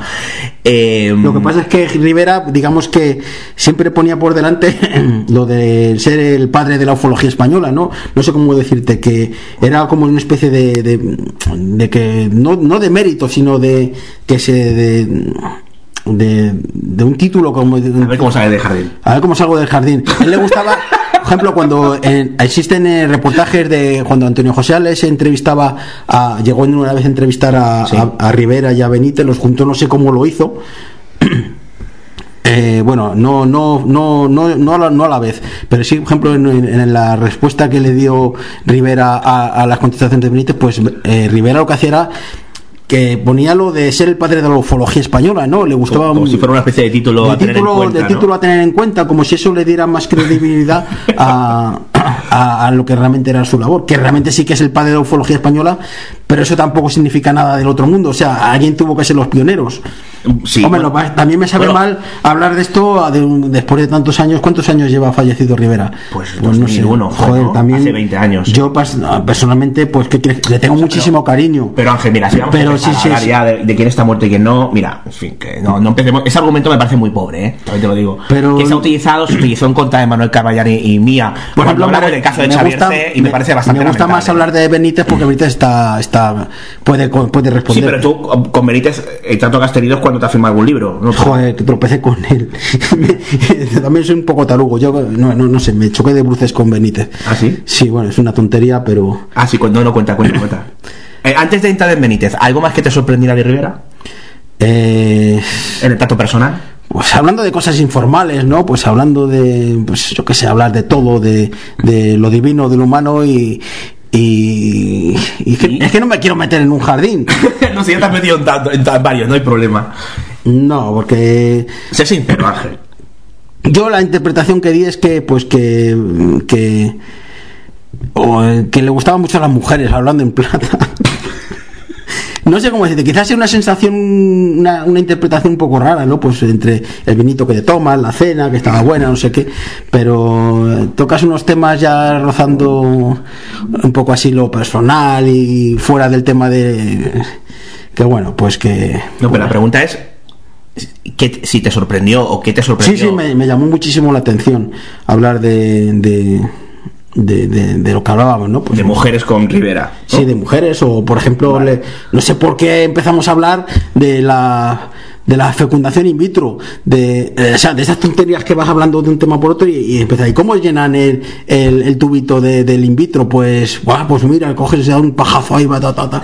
y eso, me- eso, eso, te lo juro por palabra de Dios que, que me lo decía Rivera, yo con los ojos como platos, digo, pero ¿cómo es posible este hombre que me diga que estemos hablando de estos temas? O sea, me dio una sensación como muy, diciendo, bueno, sí, vale, Es humano. no, humano, no sé por dónde va. Muy humano.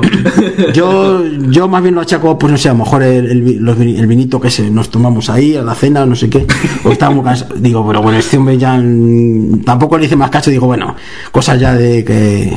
Tonterías que se dicen. Vale. Pero eh, me llamó, hay que reconocer que me llamó muchísimo la atención. claro, por eso te lo pregunto. Por eso te lo pregunto. Porque esta pregunta obviamente no para Sí. ti. Quiere decir, tú- Bueno, es que esto lo he contado a vosotros mucho, muchas Claro, veces. claro, pero bueno, que, que es una cosa que a ti te impactó mucho, que te llamó mucho, que no es una cosa que no es una anécdota que sin más No, no, haya que no. sacar punta, no, no, que a ti te impactó mucho Es más, con eh, Rivera es más, lo que, estas lo que cosas, me, ¿no? no sé por qué nos fuimos a esos derroteros de conversación, pero que ah, son tontunas que se dicen, pero No venían a cuento. pero no venían a cuento, pero joder, que, que te marcan, coño, que tienes al ídolo a, a- a una persona que tiene muchísimos A eso me refiero. que le sigue sus libros, que este, le hace su seguimiento de carrera, lee sus casos, eh, eh, vamos, que es que era tu, tu- un- una referencia y que al final, pues bueno, pues es una persona normal y corriente. Tu tropiezo con Benítez, a ver, cuéntame esto porque a ver, mí no me suena. estaba, ¿eh? no, tú no, no te, estaba hace ya muchísimos años. Era yo estaba en aquel momento en radio haciendo un colaborando con un programa de radio que se llamaba Cosas Raras, ¿no? ¿Cómo bueno. se llama el programa? Cosas raras, sí.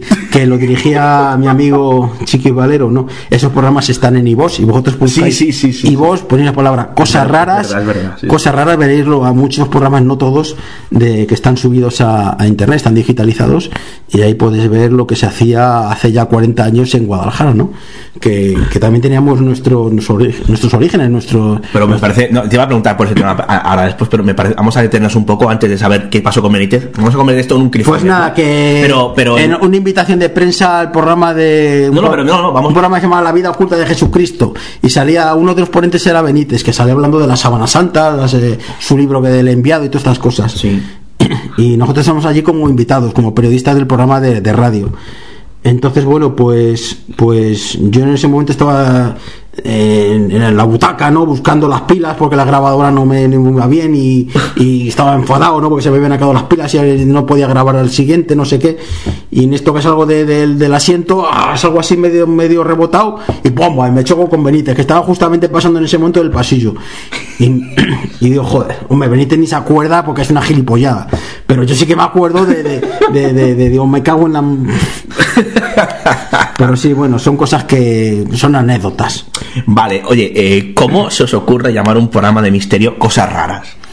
Porque no había otro nombre. ¿Qué programa le vas a poner? Pero como que no había otro nombre. Pregúntaselo a, a mi, al, al director, a, a Chiqui Valero, a ver por qué le puso ese nombre. Pues en aquel momento era un programa eh, que nos llamaba mucho la atención. Por cierto, Además era, eh, teníamos una, una... Ángel, cuéntame cómo era vuestra técnica de acoso y derribo para entrevistar a según qué personas por teléfono. Mm. bueno, pues llamar... eh, es que... Vamos a ver. En aquella época, pues bueno, se llamaba solamente por teléfono, por el teléfono fijo de la emisora. No existían los móviles, no existía Al nada. teléfono fijo del invitado. ¿eh? Entonces, claro, nosotros teníamos el programa de tal a tal hora y, y solamente podíamos llamar de tal hora porque si no ya estaba ocupado el- la cabina de, de emisión por otro programa, evidentemente, cada uno. Pues a nosotros nos tocaba pues por la tarde, a las 4 de la tarde. Entonces solamente podíamos llamar a los invitados a las 4 de la tarde, de 4 en adelante. Y eso es una hora francamente mala, ¿no? Entonces, bueno, pues los invitados, cuando le llamabas, pues no siempre estaban, le pillabas de buenas. Pero bueno, ahí estamos, sí, era lo, lo único. Eh, uno de esos invitados que empezó a convertirse en recurrente, y lo ha citado ya, era JJ Benítez. Sí, bueno, sí, no sé cómo eh, eh, logramos el teléfono y le llamamos. En aquel momento estaba, estaba más o menos Benítez por el tema del palito cero palito, ¿no? Por lo del anillo, la historia del anillo que se había encontrado en el, en el mar. Bueno, ese Ya mediados de los toda- 90 toda ya, la ¿eh? historia, sí, sí. Bueno, eh, creo, creo recordar por ahí. Además estaba el libro de, de Caballo de Troya ya había sido publicado, ¿no? No, no, no, ha sido una década. Caballero de Teléfono 84, 84. y, el, ca- y lo de Paro Cero Paro se cuenta por primera vez en Ricky B 96. Ahí no lo sé. O sea, quizás- yo creo que fue más, más finales de los 80 que mediados de los 90, yo creo. ¿eh? Bueno, no sé, el caso es que como no teníamos otro teléfono más que el suyo, pues siempre llamamos a él y él nos ponía excusa. O sea, yo no, yo ahí te prometo que yo no le llamaba porque me daba hasta vergüenza, pero pero Y- al pero, final pero, pero los atendía, ¿no? Sí, sí, nos atendía. Ay, en este momento estoy saliendo, adiós, muy buenas, no sé qué, clac. Y oh, no sé qué, que ahora me viene muy mal, joder, no sé qué, para otro día. Pues, el hombre muy amable, pero al final dices, le estamos dando la barrila. Hasta que llegó un momento en que ya no. eh, No, no, cuando ya. Nada, ni. Pero nada, hombre. Ya no coge son nada. tonterías, son. Pero bueno, es que me parece muy curioso. O sea, también hablamos, con, no sé, con Salvador Fresedo. Con Salvador Fresedo también uh, está en el programa y tuvimos ocasión de verle. También presentó sus libros. Por ejemplo, yo a él le llegué a comprar el de Defendámonos de los Dioses, dedicado por él allí en Guadalajara, ¿no? Que, que también fue a dar unas charlas, porque él también tenía familia allí en, en Guadalajara cuando antes de fallecer. Y bueno, pues, pues le tengo especial cariño también a, a Salvador Fresedo y a su mujer, a Madalena. Ujú.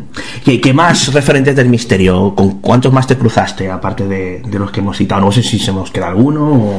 Bueno, también conocí a Antonio José Alés. Sí, bueno. Ah, bueno, cier- cierto, no, no, esto es interesante, claro, porque no solo le conociste, sino que participaste activamente en su programa medianoche. Eh, una, una vez, sí. A ver, eh, en aquel momento coincidió cuando estaba haciendo los especiales de Sábana Santa, ¿no? Estaban haciendo eh, eh, la prueba del carbono 14 por primera vez, ¿no? Y estaban ya, mm, eh, pues no sé, pues estaba haciendo unos especiales del carbono 14, hablando un poco de la historia de la Sábana Santa. Antonio José Álvarez en un programa emitía reportajes, pues no sé, de audios del padre Lorin o de gente Hombre, así. menudo era. Sí, sí, bueno. llevas la contraria con la sábana santa. ¿Eh? Bueno, pues no sé, hacía especiales en aquel momento porque era lo que había, era el- la noticia. Entonces, bueno, pues estaban a punto de sacar la- los análisis de, las pruebas concluyentes del carbono 14, todavía no habían salido. Entonces yo en aquel momento estaba estudiando química y una de las cosas era lo de la contaminación de, de, aquellos elementos de un carbono para la hora de su datación. Entonces, bueno, pues coincidió justamente con eso y le escribí una carta a Antonio Josales diciendo, oye, mira, que soy, me llamo fulanito, soy seguidor tuyo, no sé qué, y respecto a la- a- al resultado que van a publicar en breve, la universidad de no sé qué, de no sé cuántos, bueno, ten en cuenta que en aquel momento hicieron varias pruebas de ciego, ¿no? Hicieron, lo repartieron por las varias universidades, varias muestras, solamente no eran auténticas, bueno, eh, una serie de, de parafernalia que al final se la saltaron por el forro porque todo fue... eh, se saltaron todo- te refieres a Bueno, pruebas de simple o doble ciego, ¿no? Sí, algo así, sí, bueno, hubo... No solamente fue un trozo de sábana santa lo que analizaron, sino también un trozo de tela de una momia, o bueno, no sé, una serie de cosas. Pero al final se saltaron, se saltaron todos los protocolos y se y en vez de hacer la, la prueba, ¿no? De sacar todas las pruebas a la vez, pues directamente sacaron la que era y fuera, y se dejaron de historias. Todo el protocolo que hubo para, para darle cierto rigor, pues nada. Bueno, lo que íbamos, antes de dar los resultados le escribí yo la carta, diciéndole que daba igual lo que era la universidad porque la prueba estaba contaminada. Hablando en plata, la, la sábana santa será la sábana más santa del mundo, pero en aquel momento también era la más guarra y la más sucia que había en todo el planeta. Entonces, bueno, el resultado que hicieran del carbono 14 solamente por la suciedad y la contaminación iba a ser erróneo. Iba a dar una prueba, al estar contaminado, iba a dar una prueba muchísimo más reciente. O sea que eso fue lo que le escribí. Claro, lo leyó el hombre y, y se quiso poner en contacto conmigo. Entonces, bueno, pues solamente tenía la dirección de mi correo postal, no le había dado ni teléfono, ni nada, ni forma de contacto. Además, yo ni esperara que ni yo ni esperaba que ni lo más remoto que me llamara ni nada. Entonces lo que hizo fue el, bueno, él no, el grupo de que trabajaba con él, el, su staff de compañeros de pues estuvieron buscando la guía telefónica de Guadalajara con la dirección lo- a ver que, quién es, a dónde, con el apellido mío de Arroyo, pues llamando a, a- así un poco con la guía telefónica. Las búsquedas en antiguo Y resulta que en mi bloque, en mi bloque, pues tenemos bastantes arroyos, ¿no? Ah, Coincide de que tengo primos lejanos, ¿no? Pues, pues estuvo llamando a todos mis familiares lejanos menos a mí. A, a las 12 de la noche, llamando por teléfono, ¿es usted Ángel Arroyo el que, el que, el que hace el programa este de me ha escrito una carta? No, no soy yo, no sé qué al otro, al otro vecino. ¿Es usted? No, que no soy yo. Cla, al otro. Estuve llamando a todos los- a, los cuatro que había y yo que era el quinto va y no me llama. Digo, la madre que te parió. o sea, tengo un programa de grabación en que se sale diciendo, por favor, estamos buscando a Ángel Arroyo, póngase la... Porque no me localizaba. Antonio José Y ese programa está en, está en internet diciendo Antonio José Ales a, a- a medianoche, sintonía del programa. Y sale diciendo, atención, señores radioyentes, estamos buscando a Ángel Arroyo. Si tiene la amabilidad de ponerse en contacto con nosotros, llámenos al teléfono tal. Ese programa yo no lo estaba escuchando. Qué casualidad. Qué casualidad. Pues nada, haciéndole al llamamiento, buscándome a mí y, y- y luego me llaman al día siguiente los vecinos diciendo, ¿qué estuviste haciendo? Que saliste por la radio, que te estaban buscando. Y digo, joder. Si quieres te paso los audios y los empalmas para que veas que... Eh, si, me lo, si me lo pasas directamente, yo los. Sí, los, ¿Sí? duran unos minutitos, sí, a ver si lo encuentro. Vale, pues vamos a escuchar eh, cómo Antonio José Les llamaba a Ángel Arroyo al comienzo de su programa Medianoche. ¿Quién sabe dónde? Tenemos algunos documentos importantes aquí y alguien a quien llamar. Alguien a quien llamar de Guadalajara, que aunque no hemos podido abrir todas las cartas, ni muchísimo menos, pero eh, el equipo ha ido abriendo algunas y han encontrado una verdaderamente interesante. Entonces estamos buscando a don Ángel Arroyo Benito de Guadalajara. Si él nos está escuchando, don Ángel Arroyo Benito de Guadalajara, por favor que se ponga en contacto con nosotros, puesto que nos gustaría muchísimo que esta noche interviniese telefónicamente en el programa. Si él nos está escuchando, por favor que nos llame al 447-5300 a la mayor brevedad posible. Don Ángel Arroyo Benito, de Guadalajara, que nos ha enviado un trabajo sobre carbono 14 verdaderamente interesante, pero que nos gustaría que fuera él quien lo comentara. Así que si Ángel Arroyo Benito de Guadalajara nos está escuchando, por favor que nos llame a Radio España al 447-5300 para que pueda tomar parte en el programa. Bueno, pues ahí, ahí teníamos espectacular, ¿no? Sí, señor. Total, me puse en contacto con él y a la semana, al, al programa siguiente ya estuve hablando con Antonio José Ares. Ese programa también sale, está en, en, en, en el, en, el- en internet y ya sale hablando, le explico mi teoría de la contaminación, de la sauna santa, no sé qué, bueno, lo típico, lo que le escribe en carta, pero ya ha hablado. Noches. Hola, buenas noches. ¿Qué tal Ángel? ¿Cómo estás? Pues aquí estamos, oyéndote. Muy bien. Ángel Arroyo Benito de mm, Guadalajara, estudiante de tercero de biológicas en la Universidad del CRA de Henares. Sí, ahí. Perfecto. Aquí cerquita. Muy bien. Eh, nos sorprendió tu trabajo. Le hemos mostrado a algunas personas, eh, bueno, pues que estaban muy metidas en física y nos dijeron que era un trabajo excelente. Naturalmente nos han explicado cosas que no hemos entendido y nosotros queremos eh, que tú nos expliques algo, que nos expliques algo. ¿Cuál es tu opinión respecto al carbono 14, Ángel? En aquella época ya hacías tus indagaciones eh, en lo que respecta a investigaciones de, de casos o bien de, de ovnis o de o de cualquier tipo de, de enigma, misterio, prodigio, milagro, etcétera, etcétera. O, o- o estabas más en lo que es la divulgación de trabajo de otros compañeros en radio y, demás. Estaba un poco de todo. En aquel momento, pues lo que tenía más a mano era, era no existía internet, no existía el ordenadores. Los ordenadores en- eran pues los, los, los 286 de, de antes. Sí. No tenían conexión a internet. El internet era todavía no se había, no tenía una difusión generalista. Entonces todo lo que había era, pues o bien prensa, de recortes de prensa, o bien radio, los programas de radio Antonio Josales, o, o- bien libros o revistas como Karma 7. Eh, Eso era la, la fuente de información, lo que había, no, no había más. Y todo lo que pillaban esos medios, pues, o bien incluso, pues no sé, por- a lo mejor salía un programa de televisión, pues cogía la grabadora, el casete, ponías al lado del altavoz de la tele, no existían vídeos, estamos hablando, y tampoco hace, parece mentira, pero no hace, hace, todos estos inventos de ahora que parece cotidianos son de hace cuatro días, no, no existían, entonces bueno, pues, te- tenías que recurrir a tus medios, y en aquel momento era el casete pegado al altavoz de la tele y grabar el programa de Jiménez del Oso.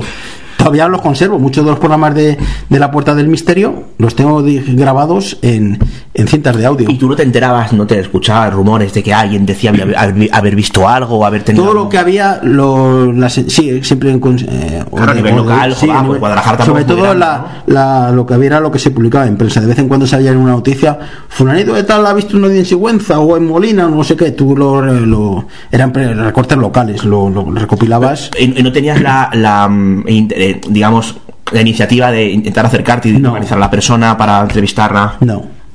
No, no. Mm, Era friki, pero todavía no era tanto. Curioso, ¿no? Que fue, eso fue a más después, curiosamente, con tu, con tu creciente escepticismo. ¿Quién lo diría, no? ¿Qué más anécdotas recuerdas precisamente cuando eh, pues estabas interesado en estas cuestiones, pues con 20, con 30 años y, y te, te dedicabas cuando tu tiempo te lo permitía a la divulgación o a la recopilación de datos? anécdota fue cuando te conocí. Lo, tú, como te conocí a ti fue una... Eso sí que fue antológico. Pero bueno, tú tenías más de 30 años cuando me conociste. Sí, tendría pues... Fue Bueno, mucho más. 2007. En Belme, 2007, sí. No, antes, antes, sí. antes, no, 2005 yo creo. No, sí, fue... Sí, sí, Belmé fue poco después de morir María Gómez Cámara. La al cena... poco, al poco. la cena, la ce- la- el primer año... el El, montó una cena, la, y la Sociedad Española de Investigaciones Parapsicológicas montó una cena que hacía, habitualmente la hacían en Valencia o en Alicante, en Alicante, pero ese año la hizo en Belmez de la Moraleda. Efectivamente, y esto fue en 2005, 2006, como mucho. Mm, O 2005, sí, 2005 puede ser. Sí, por ahí calculo. Puede que 2005, 2006, sí, por ahí. La casa, la casa nueva de las nuevas caras en- Acaba de, acaba de estar, a- sí. meses antes, sí, efectivamente. Sí. A la palestra.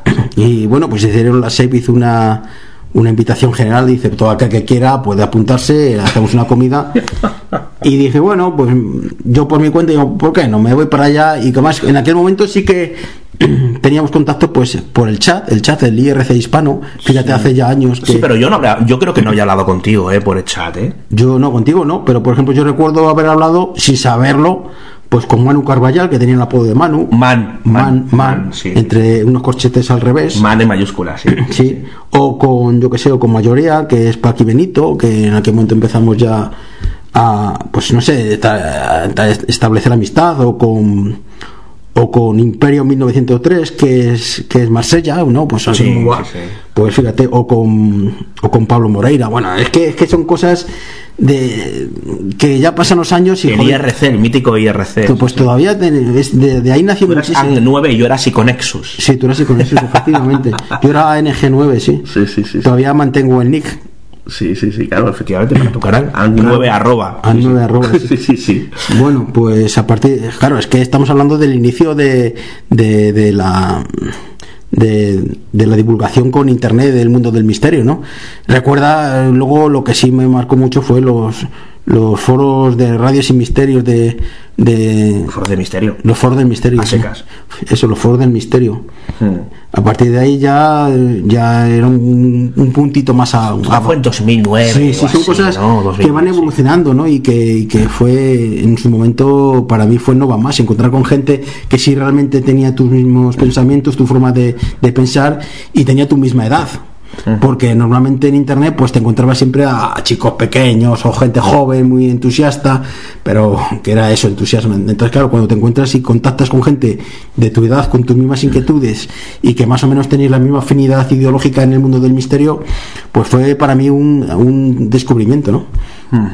Los foros del misterio, es verdad, sí. Sí, sí, foros del misterio. Eh, bueno, y Diegus, Diegus y, Martrek. y Martrek, sí, Félix sí. Redondo y Diego Marañón. Diego Marañón, madre mía.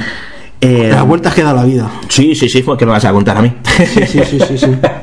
Eh, bueno, mm, lo de cómo nos conocimos, yo creo que mejor lo nos saltamos, ¿no? No, ¿por qué? Yo, yo, yo fui, yo me, digamos, me autoinvité en- a, allí a, a Belmez. Sí. Y tú irías por tu cuenta. Sí, yo fui con- con mi coche, me, con- me- con- me alojé en un hotel por mi cuenta y luego yo a ti ni te conocía. Es que esta historia es un poco larga y, y, claro, yo Entonces, no- entonces no, yo- quiero contarlo porque yo no termina la jornada. eres Terminan las jornadas. La, la persona que viniste con el coche hizo una gilipollez y te dejó tirado y te dejé y te a, quedaste. a- a mi amigo Víctor Ortega y a mí, sí, sí, fue Sí, una, una dejaron larga a los historia. dos tirados en Belmez, sin posibilidad de retorno. Sí, sí, sí. Entonces, bueno, pues como pudimos, la gente que estaba allí, pues venga, tú vives en Madrid, yo paso por allí, pues venga. Nos realojamos el coche. Nos relajamos en el coche y digo, yo voy solo, ¿tú dónde vives? Yo soy de Azueca.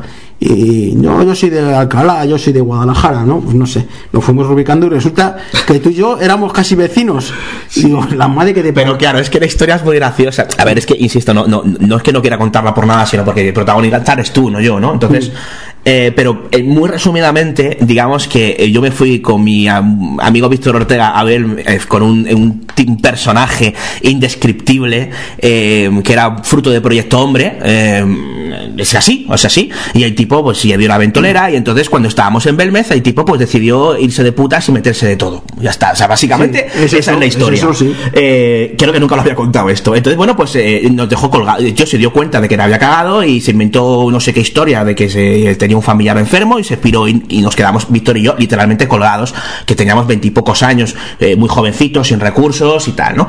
Eh, entonces, bueno, pues mm, la historia está que había un tipo ahí al que nadie conocía y que se especulaba, puesto que se juntaba demasiado con personas de ARP que estaban Sí. allí, pensábamos que esa persona era también de ARP y esa persona era Ángel Arroyo. Entonces, claro, eh, ARP por aquel entonces y en parte también ahora, ¿no? Eran un poco como los malos de la película, para que nos entendamos. Al final todo esto era una cuestión de trincheras. Estaban los buenos, que eran los que creían en los fenómenos paranormales y en las psicofonías fantasmales, y estaban los malos, que eran los que decían que todo era mentira y todo era falso, ¿no? Y luego estaba yo en medio, que no sabía de qué iba la vaina, y Claro, todo el pero mundo tú- me miraba. pero- pero tú todo el mundo, con quería establecer amistad con alguien y todo el mundo me miraba muy raro. Claro, porque tú solamente te juntabas con la gente que sabíamos de ella, que Porque era- eran que los, era de únicos eran los únicos que me hablaban. me ¿Tú te crees que no me da en conversación?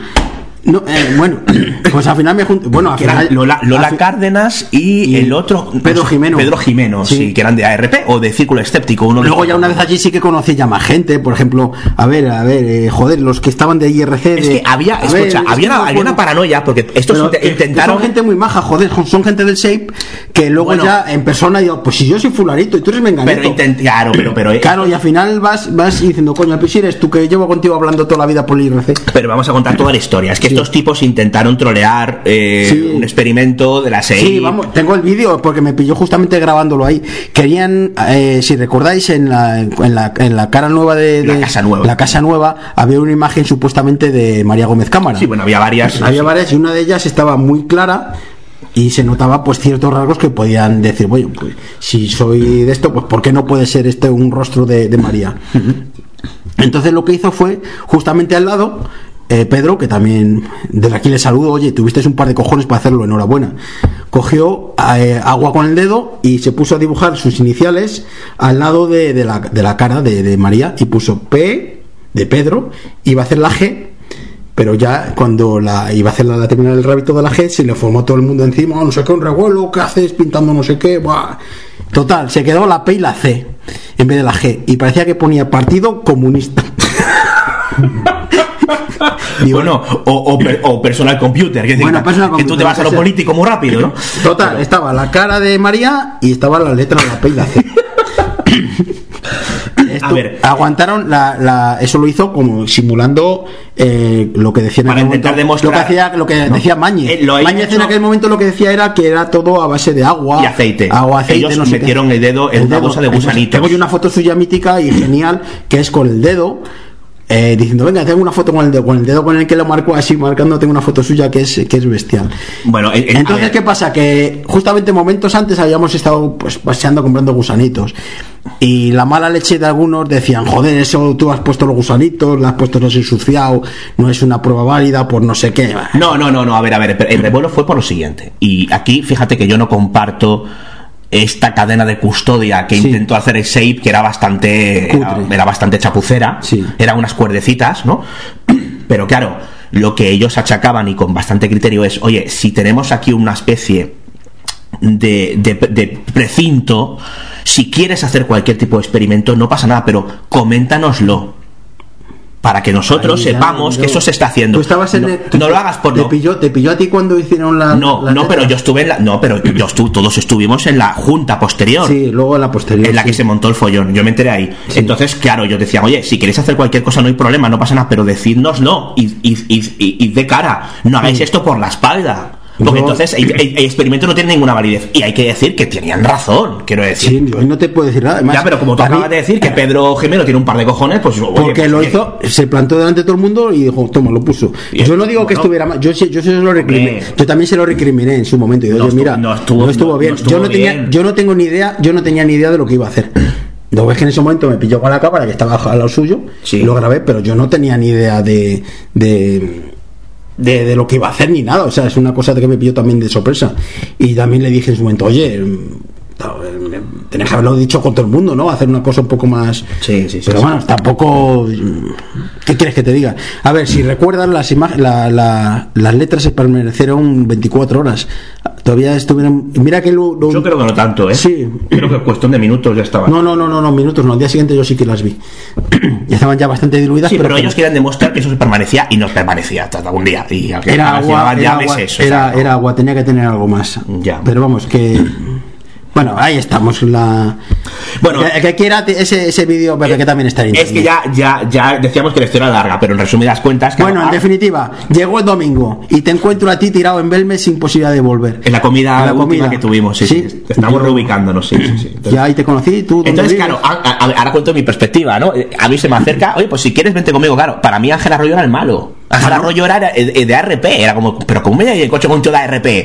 Pero claro, tampoco era demostrado que fuera de ARP, entonces era como, bueno, mira, de perdidos al río, porque era o eso o quedarme tirado en Belmez, porque... Tú me dijiste, yo vivo en tal, y dijo, y dijo ah, yo lo Claro, conozco. Víctor consiguió meterse y- en un coche y que, de que solamente había, había Sí. una plaza, entonces yo me quedaba colgado. Cuando, cuando tú me dijiste el, el pueblo donde vivías y la zona del barrio tuya de, de tu casa, Sí, sí, sí, sí. y digo, va, pues si quieres te acerco, que yo vivo al lado. Y te, te quedaste con una cara de cuadro y dices, ¿cómo es posible que alguien en Belmez sepa que mi casa, que me decías tú, joder, pero si es que yo vivo en mi casa y de vez en cuando veía pasar como en el oeste, veía pasar la... Buenas la- correderas. Las correderas, que allí no había nadie. un pueblo manchego de cuyo nombre no vamos a acordarnos Bueno, ahora, no vamos, no, no es manchego. De hecho, estamos en ello. Ah, no, sí, sí, sí, sí lo es, sí.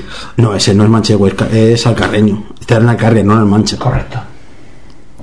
Pero Tú vives en- pertenece a, la tú- a Castilla-La Mancha, ¿no? Sí, pero no es manchego. Ah, vale. Bueno, pues pues, vete a- Joder. Ah, o sea que lo que es alcarreño no O es castellano manchego o es alcarreño, pero no es manchego porque la- tu, tu, tu, tu pueblo no es manchego, Es alcarreño. es alcarreño. Ah, bueno, vale, pues mira, Y pues no, y no le digas a un manchego que tú eres manchego sin serlo. No, no, no, no, yo soy manchego porque soy nacido en Ciudad Real, o sea que eso está claro, ¿no? Pero, pero oye, nunca te Hombre, no voy, a acostarás- decir, no voy a decir el pueblo donde vives porque No, no, no, pues, eh, no, no, no, no, no, no hace falta. No hace falta. Eh, Pero nunca, nunca te Pero- acostarás y saber una cosa pero más. te chocó tantísimo que yo conociera tu pueblo. Bueno, que Además, conocer a tu barrio. cuenta que eras de Guadalajara tampoco es extraño. Pero tú no sabías que yo era de Guadalajara. Eh, claro, no, no, claro, claro. Cuando nos presentamos allí, yo soy de Guadalajara. Yo soy de- y te chocó Viviste en muchísimo. Alcalá de Henares, sí, no, no, Bueno, claro. sí, yo, soy, yo vivo en Alcalá de Entonces nos fuimos en un, en un viaje que fue que fue- se hizo muy largo porque hubo, un atascazo de la, de la Sí, leche. un atascazo. Un había un Madrid-Betis, fue el famoso Madrid... No, no, Sevilla Madrid, Betis. Sevilla Betis, en de, que- de las camisetas, de las camisetas, sí. que, que están parecidas y tuvieron que paralizar durante una hora y pico para que las fueran al campo horas, del Betis a cinco horas, cinco horas del viaje, salimos que el partido ya el árbitro estaba diciendo no sé qué de las camisetas. que hay que cambiarla. Y cuando llegamos cinco horas después, el partido todavía no había terminado. Sí, sí, sí. Es una cosa, todo el puñetero viaje atascados, escuchando al Madrid, a Sevilla Betis con las camisetas, madre Sí, sí, sí, sí. Y efectivamente empezamos a hablar y empezó a contar. Y yo que le decía, pero vamos a ver, tú eres de RP. Y tú no. Yo, como que no? Pero ¿y ¿por qué te juntabas con esto? Y dice, porque me hablaron primero. Ahí empezó efectivamente mi, mi larga amistad con, con Ángel Arroyo. en, eh, hace, hace 15 años de esto. Por ahí, ¿eh? sí, además eh, me acuerdo que empezamos y tú, tú, eh, tú quién eres, yo soy David Cueva, ¿y qué has hecho? Dice, pues he escrito un reportaje en aquel momento para el fantasma de la dehesa de la- del campo. Eh, ah, sí, en Enigmas Y- y Express. empezaba, y eras tú el que la ha hecho, y digo, no me jodas. Pues esa historia es de, ya la conocía yo de antes, Sí, ¿te acuerdas? claro, se publicó efectivamente, creo que fue en enero o febrero de 2005. Sí, poquito antes se había publicado, mira por dónde. O 2000 no, 2004, 2004. Mira por dónde eras tú el que. Un año antes o así, sí. Sí, sí. Efectivamente. Y yo estuve dando referencias y nombres y cosas de ellas. Bueno, Sí, sí, pues sí, sí, sí, sí. De hecho, me lo recuperaste tú, el, co- el, el corte. lo- yo- lo- en, en, mi libro, En de lo Insólito, al comienzo, en la introducción, cuento un poco la historia de, de esa primera publicación, ¿no? Bueno, pues Ángel, llevamos aquí rajando ya, macho, cerca de dos horas. Dos horitas. ¿Se te han pasado rápido o? Pues no sé, si quieres que te cuente algo más, es que no se me ocurre nada. Pues, a ver, eh, prodigios y misterios de la provincia de Guadalajara. Hemos hablado mm, con más amplitud al comienzo de la entrevista, lo hemos abandonado hace un rato. Vamos a cerrar con el libro. Eh, para todos los que nos estén escuchando, aunque se pueda hacer una idea, ¿qué se pueden encontrar en este libro? Pues se van a encontrar explicaciones, sobre todo explicaciones, porque lo que tú dices, solamente he recopilado aquellos casos en los que he encontrado una solución, aquellos en los que todavía estoy en ello o no, o no una, una respuesta satisfactoria, pues no los, no, no los he incluido en un libro. A lo mejor en un futuro se me da por hacer otro diciendo prodigios y milagros de los que todavía no he encontrado explicación. Pero este sí que está todo cerrado, doy hecho de que se trata de una labor documental muy, muy exhaustiva y bueno, pues me gustaría que sirviera de base a, a la forma de cómo deben ser tratados estos temas, en- porque otros libros de otros autores realmente da vergüenza ajena escucharlos y leerlos, digo, por Dios, no sabes ni, ni documentación, todo exagerado, todo ama- amarillista, bueno, pero este por lo menos eh, refleja exactamente cómo me gustaría que, que se fuera tratado los temas del misterio. Eh, o sea, que este libro podría ser... Es más, eh, se nota muchísimo, muchísimo varios autores, sobre todo Chris Auber, eh, Juan José Sánchez Oro, David Cubas, por supuesto. No soy yo, ¿eh? Sí, bueno, y Manu Carballal. Un abrazote muy fuerte a Manu Carballal. Te quiero muchísimo, eres un. No sé cómo decirte. Si no llega a ser por ti, hace tiempo que hubiera abandonado el mundo del misterio. No es peloteo. ¡Iros a un hotel! Te lo he dicho miles de veces, dices, si gracias a tu libro Los expedientes secretos reavivaron la llama de... de, de- Hostia, de- es que era muy bueno ese libro. Es que eh. es genial. Ese libro es la hostia, sí, sí, sí. Y, y bueno, si no llegase por Manu, yo creo que ni, ni libro, ni leche, ni nada.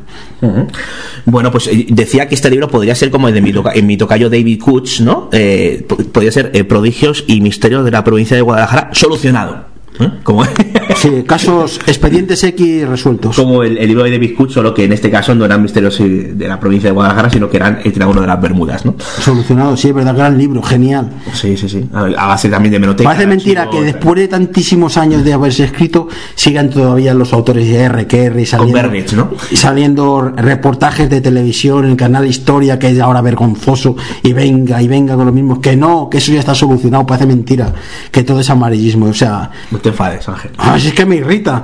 Ver- ver- y después de ver el libro de Benítez, el último, es que ya me, me pone de, aquí. de- verdad, es que por favor, yo lo que mi lema es: hay que dudar de todo lo dudable, y de lo indudable también hay que dudar. Hay que dudar de todo.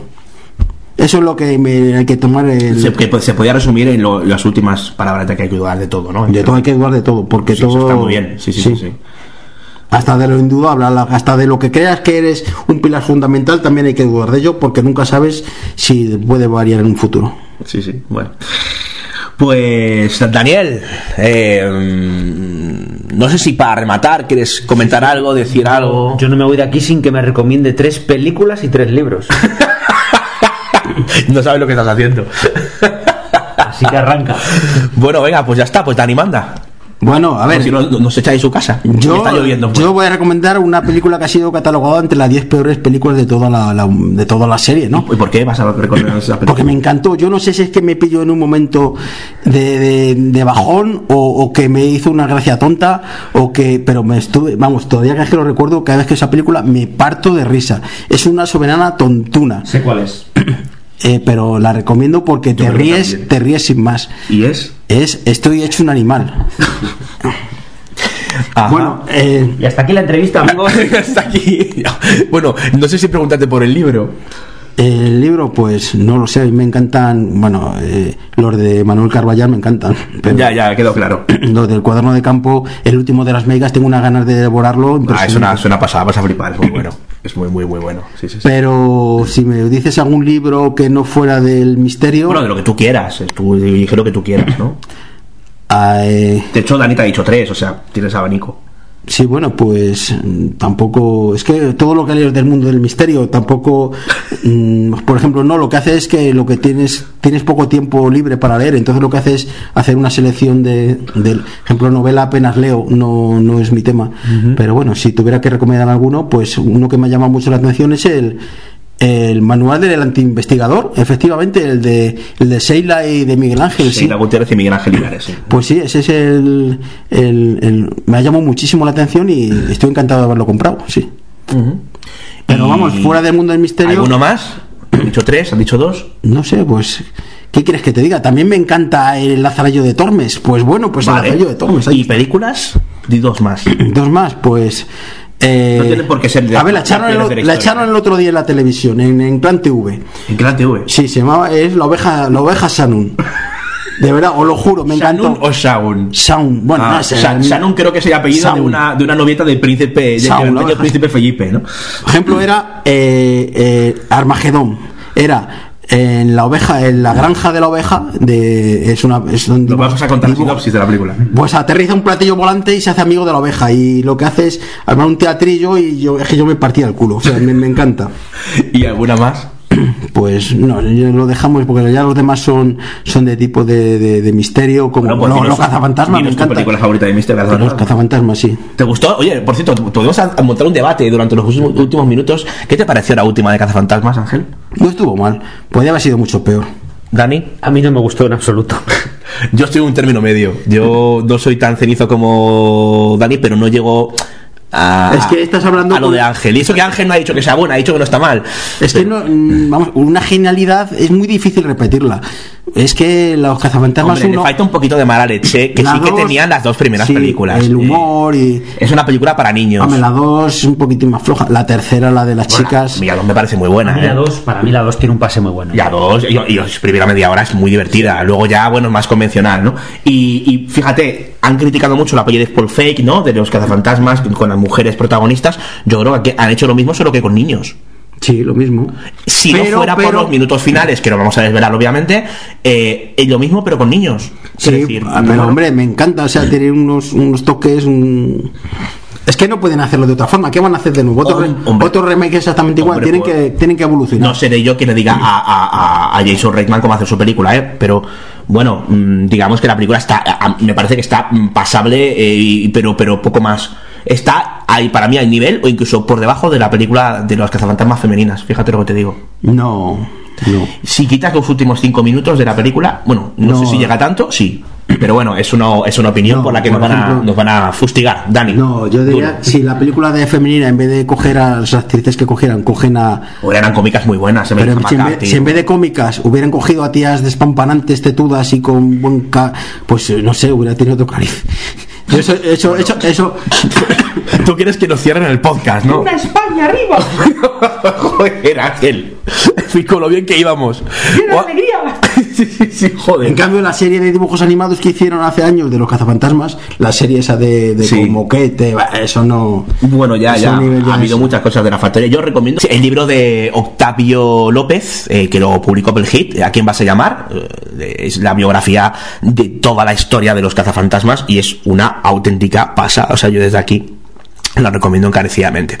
Bueno, pues esto llega a su fin. Ángel, eh, muchas gracias por haberte abierto en canal como lo has hecho en esta...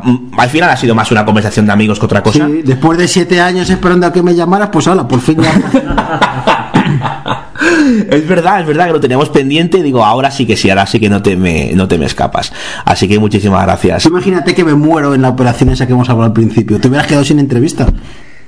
No hay que dejar las cosas para tanto tiempo después, hay que hacer las cosas ya. Pero bueno. Señoras y señores, con todos ustedes, Ángel Arroyo, Benito. Eh, Daniel, muchísimas gracias por cedernos tu mi demorada. ¿Te lo has pasado bien? Maravillosamente bien. Muchísimas gracias a vosotros. Y bueno, gracias a todos los que habéis aguantado hasta el final. Y esto no acaba aquí.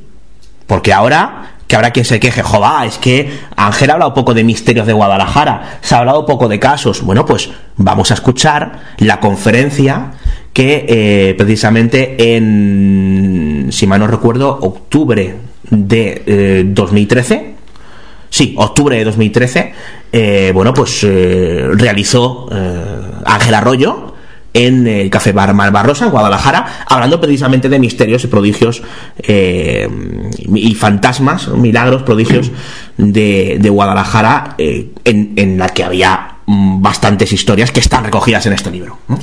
Sí, ya, hombre, en- no recuerdo exactamente de lo que hablé porque después de tantos años ya, Claro, obviamente. ya ¿no? te vale, pero bueno, eh, sí Pero es que un complemento perfecto. Sí, es el complemento perfecto porque muchos de los temas, en los casos de Tartanedo o milagros o cosas así, sí que están incluidos. Quizás no están explicados en aquel momento con tanta profundidad como como en letra escrita, pero sí que sí que espero que os guste y que disfrutéis de ello. Bueno, pues eh, hasta aquí, hasta aquí esta edición de eh, La Ballena Alegre, esta edición extendida, mira, hablábamos de Pace, esta edición extendida, este, este director cut, ¿no? O como se llame, eh, con eh, pues una introducción en condiciones, una divertida a la par que Extraña, está, está sí, eh, está de- informal, informal, sobre todo muy informal, muy carreteril, muy, muy, muy coloquial. carreteril inicialmente, pues esta entrevista que complementa a las mi maravilla, esta entrevista que, que, que debíamos no solamente a Ángel, sino a los seguidores de Ángel Arroyo, que sabemos que los tienen son muy numerosos, eh, en esta edición de... tres, cuatro, cinco, de la ballena seis, alegre. nueve, siete, me faltan, me sobran dedos. Ajá. de seguidores, de, de seguidores. Pues hasta aquí, hasta aquí la edición. Eh, os dejamos con la, con la conferencia, unos segundos musicales, y os dejamos con la conferencia de Ángel Arroyo. Adiós.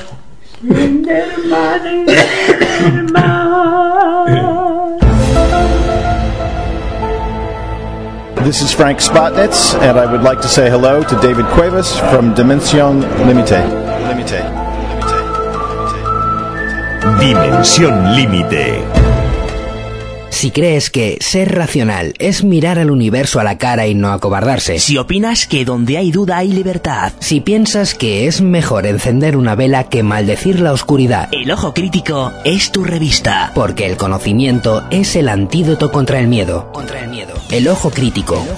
Cuadernos de investigación para investigadores. Descárgatelo gratis desde www.elojocrítico.info. Y en las mejores páginas y blogs sobre anomalías. Sobre anomalías.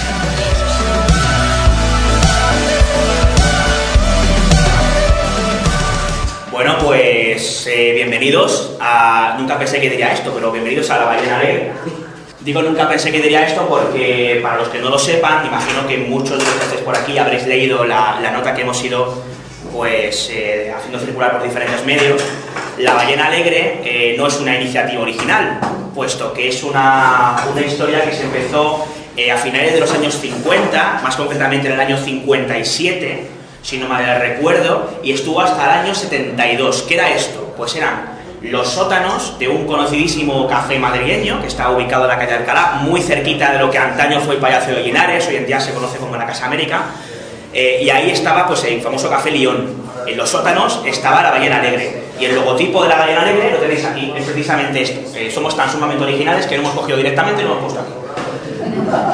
Eh, ¿En qué consistían estas tertulias? Que es lo que hasta cierto punto, y bueno, con muchas diferencias, salvando las distancias, queremos nosotros humildemente emular. Pues consistía en que una serie de personas, eh, algunos incluso de la alta sociedad de la época, gente como Alfonso Paso, como eh, Boro Vallejo, eh, pasaba por allí para escuchar hablar de temas que eh, por aquellos años, recuerdo que hablamos de finales de los 50, años 60, que es cuando más evolución tuvo el tema, eh, pues se hablaba de temas como los ovnis, los contactados e incluso no solamente quedaba ahí la cosa, sino que resulta que una mm, flotilla de extraterrestres pues empezaban a comunicarse, en teoría, con eh, una serie de personas elegidas cuyas eh, misivas, en este caso venían dadas por parte epistolar, es decir, en, en algunos casos incluso por carta.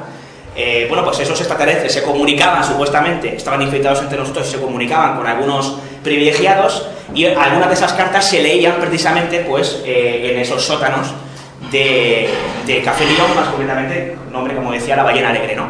Bueno, esto es un poco de historia, imagino que no interesará a mucha gente, pero yo creo que es importante entender un poco por qué hacemos esto, por qué lo hemos llamado así y qué es lo que pretendemos más allá de lo que es una ponencia, ¿no? Eh, bueno, pues eh, Malvarrosa nos dio la oportunidad de, celebrar una serie de, ponencias eh, aquí y bueno, pues queremos hacerlas un poco más extensible. Ahora explicaré por qué. Entonces, bueno, para empezar, agradecer eh, a- Malvarrosa, gracias a, bueno, pues a los cuales estamos aquí pues, reunidos precisamente de nuevo, reinaugurando la Ballena Alegre. Y, y bueno, pues, mm, ¿en en qué va a consistir? Pues aparte de la ponencia que está anunciada, que es Hechos eh, Sobrenaturales en Guadalajara, Milagros, Apariciones y Fantasmas, aquí está el ponente Ángel Arroyo, ahora le presentaré. Ponencias que se van a celebrar, por cierto, que no lo he dicho, con periodicidad, en principio mensual, y salvo alguna excepción, los primeros sábados de mes, ¿vale? Luego repasamos un poco lo que va a haber. Entonces, eh, no solamente va a consistir en la ponencia, Ángel os va a comentar una serie de, de, pues, investigaciones propias, de indagaciones sobre una serie de hechos que han tenido lugar en Guadalajara, sino que después haremos un pequeño turno de preguntas y a continuación queremos que hasta cierto punto revivan esas tertulias. Es decir, como las eh, sillas veis que son móviles, no están sujetas, bueno, pues podéis coger las sillas, eh, juntaros en grupos como, como convenientemente creáis, y bueno, pues hablar o bien sobre los temas que ha hablado Ángel o sobre lo que os dé la gana. Valga, no, en este caso yo creo que es lo, lo importante, ¿no? Eh, queremos que esto también sirva como un punto de encuentro. Yo, la mayoría de la gente que estamos aquí, veo unas 40 personas, yo diría que a unas 30 no las conozco. Entonces, está bien porque así, pues, quién sabe si, yo creo que compartimos inquietudes y quién sabe si alguna persona de los, de los que estáis aquí, pues, ha vivido en carnes propias algún fenómeno extraño. Estaría interesante que nos lo comentarais, ¿no? Porque a nosotros nos interesa mucho eso. Y bueno, pues esa es la idea. Ponencia, turno de preguntas y luego, pues esa tertulia eh, que, que tendrá lugar a continuación y que se extenderá pues hasta la hora que vosotros creáis convenientes, ¿no? Eh, a esto está abierto, que no recuerda que hasta la una, ¿no? Eh, más o menos.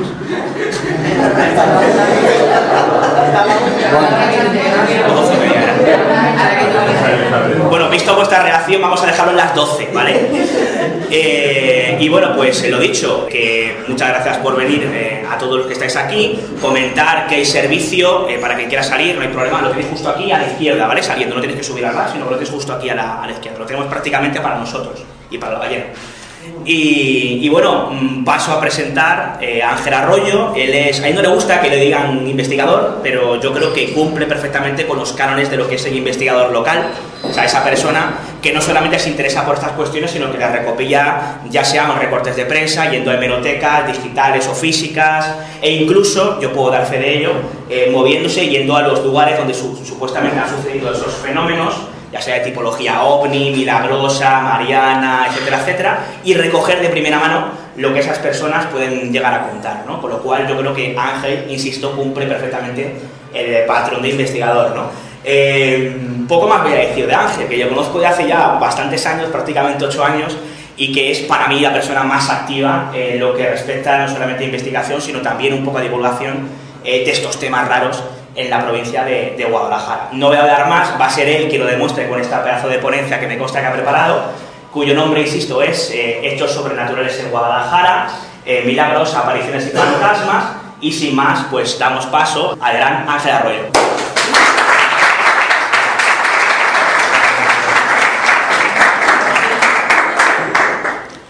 Bueno, en primer lugar quiero daros, quiero daros las gracias a todos ustedes, a todos vosotros por venir aquí al sótano del, del Bar Malvarrosa. Quiero dar las gracias a, los del Bar Malvarrosa por permitirme dar esta ponencia y que espero que sea de, de vuestro interés. El tema que he elegido ha sido el de hechos sobrenaturales en Guadalajara, milagros, apariciones y fantasmas.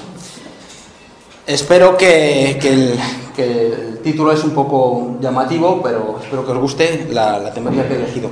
Más que nada porque el hombre siempre ha sentido fascinación desde, siempre a los fenómenos que no conoce y siempre se le ha dado una interpretación acorde a, a la a la época en que se ha sucedido.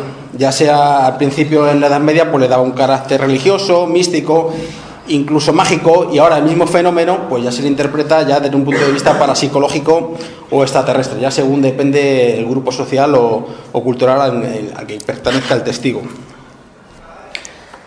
Empezaremos con, con un libro, un libro escrito en el siglo XVI por, por Matías Escudero. Eh, lo, tituló Relación de casos notables ocurridos en la, en y otros lugares en el siglo XVI. Matías Escudero era un vecino de, de, de de Zorita que en el siglo XVI se dedicó a recopilar todos aquellos sucesos, acontecimientos, noticias que le iban llamando la atención. Este, este libro de relación de casos notables se lo debemos eh, a, un, a un autor actual, Francisco Fernández, que se dedicó a recuperar este libro que estaba prácticamente perdido y gracias a él, en una edición del Ayuntamiento de Almorcilla de Zorita de 1982, pues tenemos una, una réplica de, lo que escribió. Francisco Fernández se dedicó a clasificar todas sus noticias en, muchísimos temas y en concreto lo que nos vamos a dedicar nosotros en la, ponencia es aquellos referidos a los cometas, estrellas y eclipses. En este cuadro que vemos aquí en la, la pantalla eh, hemos puesto, bueno, no sé si se verá bien, he puesto el número de capítulo en que hace la mención, porque las noticias estaban clasificadas en capítulos, la fecha en que se produjo y el suceso. Básicamente pues, ponemos acontecimientos desde 1531 empezó ya a notar que veía un cometa en el cielo, en el 72 veía unas estrellas fijas en el cielo que, du- que durante 3-4 días estaban fijas y luego desaparecían, se iban consumiendo poco a poco, evidentemente puede ser unos cometas. O en el 1573 pues apareció un, gran estruendo en el cielo con la aparición de, otro, de otra estrella roja. Bueno, en fin, de, una serie de acontecimientos que eran considerados en aquella época como prodigios, prodigios celestes, pero que leídos y bajo la prisma de la ciencia de hoy en día podemos darle una interpretación mucho más, más científica como que fueron todos eh, unos cometas o caída de meteoritos, como, como no cabía esperar de otra forma. A ver, paso la página. Evidentemente, en, aquella época Matías Escudero tenía una idea medieval de, lo que era un prodigio celeste. Siempre cuando aparecía una señal en el cielo, se le daba una señal, era como interpretada como una señal profética, ante una futura catástrofe, una futura epidemia, un desastre natural, enfermedades, hambres o sequías. Esta era una idea medieval de la que el propio Matías no escapaba, ya que era contemporáneo de esa época. Y en todas las noticias, al final, después de que describía lo acontecido, pues añadía como, como una plegaria a nuestro Señor, a nuestro Señor Jesucristo. Eh, voy a coger el ejemplo del capítulo 777 que decía, después de relatar la noticia del acontecimiento de ver un cometa en el cielo, pliega a nuestro Señor que no sean señales ni prodigios para el daño de la cristiandad, sino felices sucesos. Es decir, eran, siempre se curaban en salud para evitar que fueran una futura catástrofe. Aquí tenemos más casos, todos eran ocurridos en, en la, era el- eh, Matías Escudero el propio testigo de los acontecimientos y todos los, eh, lo- los relatados, pues estos unos, unos 15 avistamientos en el cielo, eran, como he dicho antes, ocurridos en, en los cielos de Almonacid de Zorita y en las inmediaciones de la villa de Pastrana, que está por allí cerca. Cabe destacar, por ejemplo, lo acontecido en el capítulo 868, en el que el día 26 de octubre de 1580, la reina Ana de Austria, que era la cuarta esposa del, vigente eh, rey Felipe II y que llegó a ser la madre de Felipe III, fallecía víctima de una epidemia de gripe que asoló toda la península ibérica entre España y Portugal. Tuvo una inmensidad de, víctimas esta epidemia, más incluso que la peste, y coincidió que justamente durante esa semana eh, apareció en el cielo de la península ibérica un gran cometa que permaneció en el cielo y luego para el último día ese mismo cometa se dividió en tres fragmentos que cayeron por separado y que coincidió justamente en el, en el momento de su muerte, en ese día de la noche de su muerte. Efectivamente, ese, ese fenómeno celeste, en- eh, si lo ten- fue interpretado en aquel momento como una señal de un mal augurio que por la población y que, y que, y que fue, que lo- se fue interpretado como un, un acontecimiento, una, una profecía de la muerte de la reina Ana de Austria. Y este hecho, evidentemente, como es, fue recogido por muchísimas crónicas de la época, al relacionarse directamente con la muerte de, de la mujer de Felipe II, Juana de Austria, de- y que en aquel momento la población, pues, pues todos estos acontecimientos lo interpretaba como un hecho eh, de desgracia. A su vez, eh, el 5 de octubre de ese mismo año, de 1580, también en la villa de Almonacid tuvieron ocasión de ver el prodigio de, ver, de, ver el prodigio llamado de los tres soles. Un, día, del 5 de octubre por la mañana, al amanecer, pues eh, lograron verse desde allí un, fenómeno atmosférico que es llamado el eh, parhelio. El parhelio consiste en, en los rayos solares eh, reflejados por las capas altas de la atmósfera en temperaturas muy frías, produce un efecto óptico que hace, como vemos aquí en la pantalla, que se vean tres soles. Es un hecho poco común en estas zonas geográficas, mucho más normal en, las, regiones polares. Bueno, pero en aquella época pues, se logró ver en la Monacid y también causó gran estupor porque no sabían lo que era entre los vecinos de la villa. Luego más tarde también te- tenemos ocasión de hablar de, un parhelio. Y por ejemplo, mira, el otro también que llama mucho la atención es el, el capítulo 877, en que una noche fueron vistos tres cometas, uno tras de otro, eh, exactamente el 4 de septiembre de 1584, tres meteoritos que, que formaron parte quizás de uno más grande y que suces- suces- suces- sucesivamente fueron cayendo a, a la Tierra. Este suceso fue recogido por, por la- el periódico local Nueva Alcarria de 4 de octubre del 82 y evidentemente no se, le ocurrió, no se le ocurrió otra cosa más que al periodista darle una interpretación de que eran una antigua historia de ovnis, como podemos ver ahí, en la monarquía de Creta. No, no, aparentemente no fueron platillos volantes, sino que fue un meteorito que, que cayó a la Tierra y se dividió en, tres fragmentos. Sin embargo, pues, pues es una forma más de, llamar la atención en, la- en la prensa. Hasta aquí hemos terminado una breve mm, comentarios de todas las noticias que escribió Matías Escudero y pasamos al siguiente que fueron, como sucedió en Menalmonacid, que fueron vistos eh, tres soles en 1580, pues en Cifuentes también tuvieron ocasión de ver el mismo fenómeno, concretamente el 3 de febrero de 1671. Era la festividad de San, de San Blas y ocurrió un fenómeno que fue divisado en, la cueva del Beato. Todos estos documentos eh, los podemos ver, lo, que dibujaron y testificaron los vecinos de, Cifuentes, eh, lo pusieron por escrito en, unas actas que vemos ahí y dibujaron lo que habían visto. Exactamente vieron desde la cueva del Beato, que está en esa afuera de Cifuentes, vieron en el cielo tres grandes soles, tan grandes a la vista como el sol material, distintos entre sí, uno en medio y otros dos a los, a los lados cuyos rayos salían unos resplandores a modo y color de un arco iris. Y debajo de los tres soles se vieron en el aire dos medias lunas, más debajo de ellas un arco despidiendo una saeta a las lunas, durando esta maravilla prodigiosa desde el salir del sol hasta más allá de la luz del día. Así lo describieron los vecinos testigos del, acontecimiento y lo dibujaron.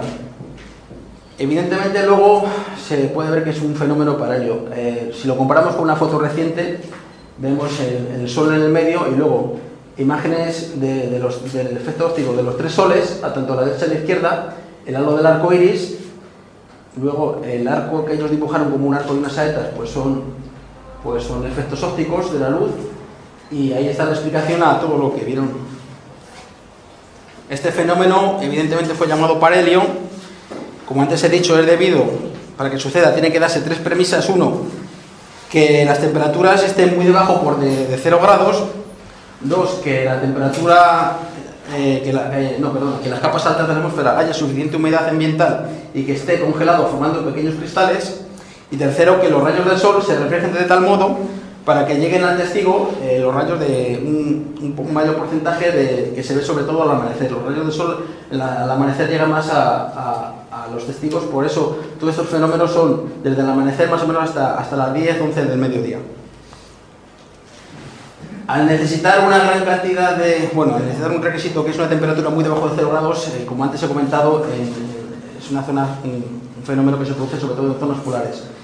Sin embargo, muchos explican que por qué en, la península ibérica se llegó a ver, y algunos autores lo achacan que, en esa época, en el siglo XVI al XVIII, pudo haber una pequeña glaciación de una pequeña edad de hielo. Una, época, un periodo en que puntualmente en algunas regiones de Europa pues, se daban temperaturas medias extremadamente ba- bajas, lo que favorecía la proliferación de estos fenómenos. ¿Qué consecuencias tuvo, tuvo la aparición de, de- del fenómeno de paralelo de tres soles? Pues evidentemente se fue tomado como un prodigio. Y, también eh, fue el lugar donde se produjo también tuvo mucho que ver. Antes he mencionado que se produjo en la cueva del Beato, ahí vemos la fotografía, una ermita de allí. Y esa zona pues ya, ya tenía ciertas, ciertas reminiscencias de, de zona prodigiosa y, donde se, y, y de santidad. Por ejemplo, la tradición decía que en esa misma cueva del Beato eh, hizo eh, una, había un, er- ermitaño que se llama San Blas de Oreto, que en el año 77 después de Cristo, en la época de Nerón, en la época romana de Nerón, pues fue perseguido y fue martirizado y enterrado allí mismo por sus verdugos. Sucedió que unas muchachas de la zona eran, fueron testigos de tal acontecimiento y luego fueron a encontrar el cuerpo, lo cubrieron y se lo fueron a llevar. Y que al regresar a su pueblo natal, que se era Val de, Santa, de San García, allá pues, en el 77, bueno, pues no reconocieron a ningún vecino. Estas chicas pues estaban extrañadas de lo que había acontecido, no reconocían nada y, y atestiguaron de que habían pasado 300 años que habían dormidas en dicha cueva, es decir, de que las chicas salieron hasta su pueblo natal, pues aparentemente pasaron 300 años. Los vecinos no la creyeron y, al final tuvieron que dar fe porque las, chicas se llevaron la cabeza de- del Beato San Blas de, Oreto y la presentaron como prueba. Evidentemente esto se trata de una leyenda, pero bueno, es curioso que, se haya producido un, un acontecimiento de temporal de 300 años de diferencia. Sin embargo, otra tradición también de la misma zona, de la cueva del Beato, dice que en realidad San Blas no era San Blas de Oreto, sino que era el San Blas martirizado en el año 565 por las persecuciones de- del rey Godo de Ovidio contra los cristianos. El caso que sea, sea cual sea el San Blas al que nos, nos retiramos, las, las reliquias suyas eran tenidas como muy milagreras y eran muy, muy veneradas en, en la- en el convento de las monjas eh, de las hermanas dominicas que fue construido en 1347, del cual vemos la fotografía. Y si a esto unimos que en el año 1671 ocurrió el fenómeno de Parelio, pues surgió el, el fervor religioso de la época. Eh, por eso, eh, en vista de este fenómeno, eh, el sacerdote Pedro Girón de Bueno se retiró a hacer vida eremita en esta, en esta cueva, en, la cueva del Beato. A este se le unieron otros cinco sacerdotes más y formaron la congregación de San Felipe de Neri, que fueron devotos de la Virgen de Loreto y a cual le dedicaron el pequeño santuario que vemos. Hasta el siglo XX en esta cueva del Beato siempre hubo una eremita eh, haciendo vida religiosa y contemplativa hasta que el año 1957 el último, el último ermitaño, el conocido y famoso hermano de Andrés, eh, pues eh, estuvo allí hasta que se disolvió en 1957. Y como curiosidad nombraremos que, a ver, pasamos la página, no el último, sino el, último ermitaño se llama Viviano Gil y fue tristemente famoso en toda la prensa, no solamente local, sino nacional, porque fue asesinado y su crimen, el crimen de, Viviano Gil, el, el de la Cueva del Beato, lo recogieron toda la prensa a nivel nacional y, fue tristemente famoso. Se hizo famoso la ciudad, en la ciudad de Cifuentes por ese acontecimiento. Eh, ahí vemos un, recorte del periódico la, Crónica del siglo, la Crónica de Guadalajara, en que hace referencia a los 100 años de, la efeméride del, del crimen del Beato. Eh, resulta que los, unos pastores que vivían por allí eh, estaban enfrentados con, el- con Viviano Gil, que era el, el eremita, por cuestiones de, del dinero que daban de donativos al santo, ¿no? Bueno, pues no es otra cosa más que los propios pastores asesinar a Viviano y quedarse con toda la recaudación. Al final esto salió a luz y bueno, fue tristemente famoso. Igual que ahora cualquier crimen espectacular se recoge tanto en, en prensa, radio y televisión, pues en el siglo, en el siglo XX, en 1905, pues, pues hizo famoso Cifuentes por este asesinato. Es curioso que un acontecimiento eh, celeste y atmosférico que ocurrió en el 1700, pues bueno, al final eh, lo que son las cosas de la vida diera origen a que viviera un ermitaño en la zona, esos ermitaños se fueron sucediendo unos por otros y al final uno de ellos fuera asesinado en- en esta, en esta ermita. Bueno, pasamos al siguiente tema. Otro hecho curioso, otro prodigio celeste que sucedió en, en- concretamente ahora en Buendía, es el recogido por el tecario Leodoro Corduente, un conquense que se dedicaba a recopilar datos sobre la Inquisición y, recoge un acontecimiento de una luz luminosa en el cielo en el mes de marzo de 1555. En las crónicas de la Inquisición, pues se relata que varias mujeres se encontraban rezando de- en el Calvario de, de Buendía. Allí había una cruz de madera en, que en el camino de Villalba y que se juntaban allí para rezar. Pues cuentan las crónicas que en el mes de marzo pues, de 1555 pues apareció una cruz, primero pues una- un hilito luminoso en- en el cielo y que poco a poco se fue aproximando hacia la cruz de madera hasta hacerse tan grande como ella, ante el asombro de los testigos, eran al final 19 personas entre, entre mujeres y pastores que estaban por allí, y quedaron asombrados. Al final esta luz que estaba en el cielo pues eh, fue tapada por una, por una nube hasta que desapareció.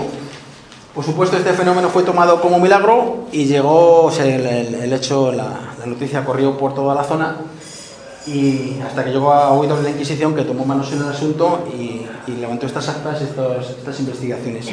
Al final la, la Inquisición llegó a, a establecer que no se trataba de un milagro, sino que se trataba de un posible fenómeno atmosférico. Sin embargo, es curioso el suceso que, ocurrió en aquel momento. Pasamos a otra cosa.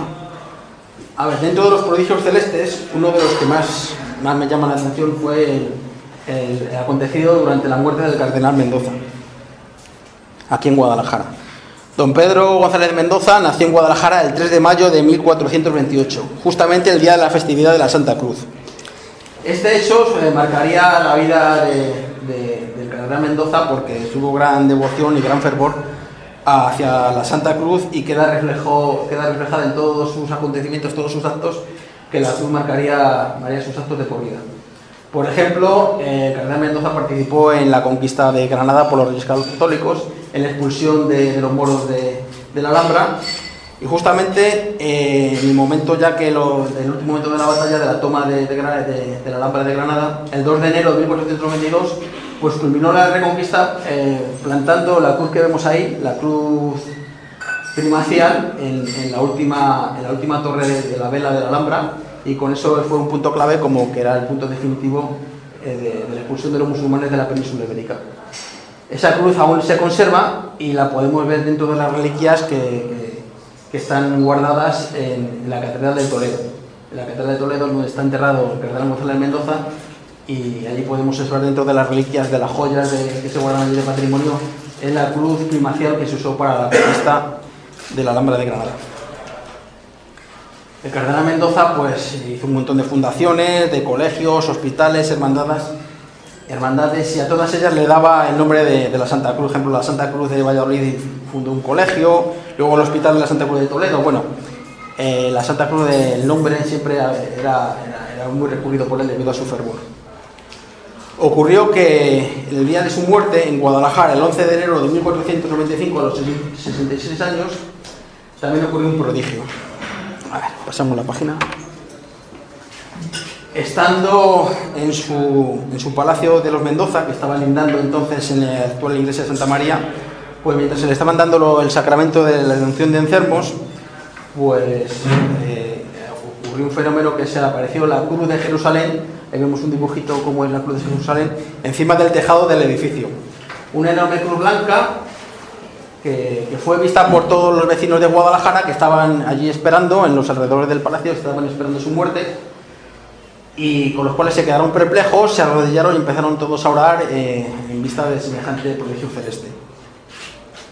El cardenal, aún vivo, logró ver la cruz de Jerusalén, la cruz en el cielo, luminosa, a través de la ventana del patio, encima de unos cipreses. Y bueno, pues una vez vista la cruz, pues ya se quedó mo- como si fuera una señal de, su, de su- de su muerte. Se quedó tranquilo, era- eh, y ya con ese momento expiró.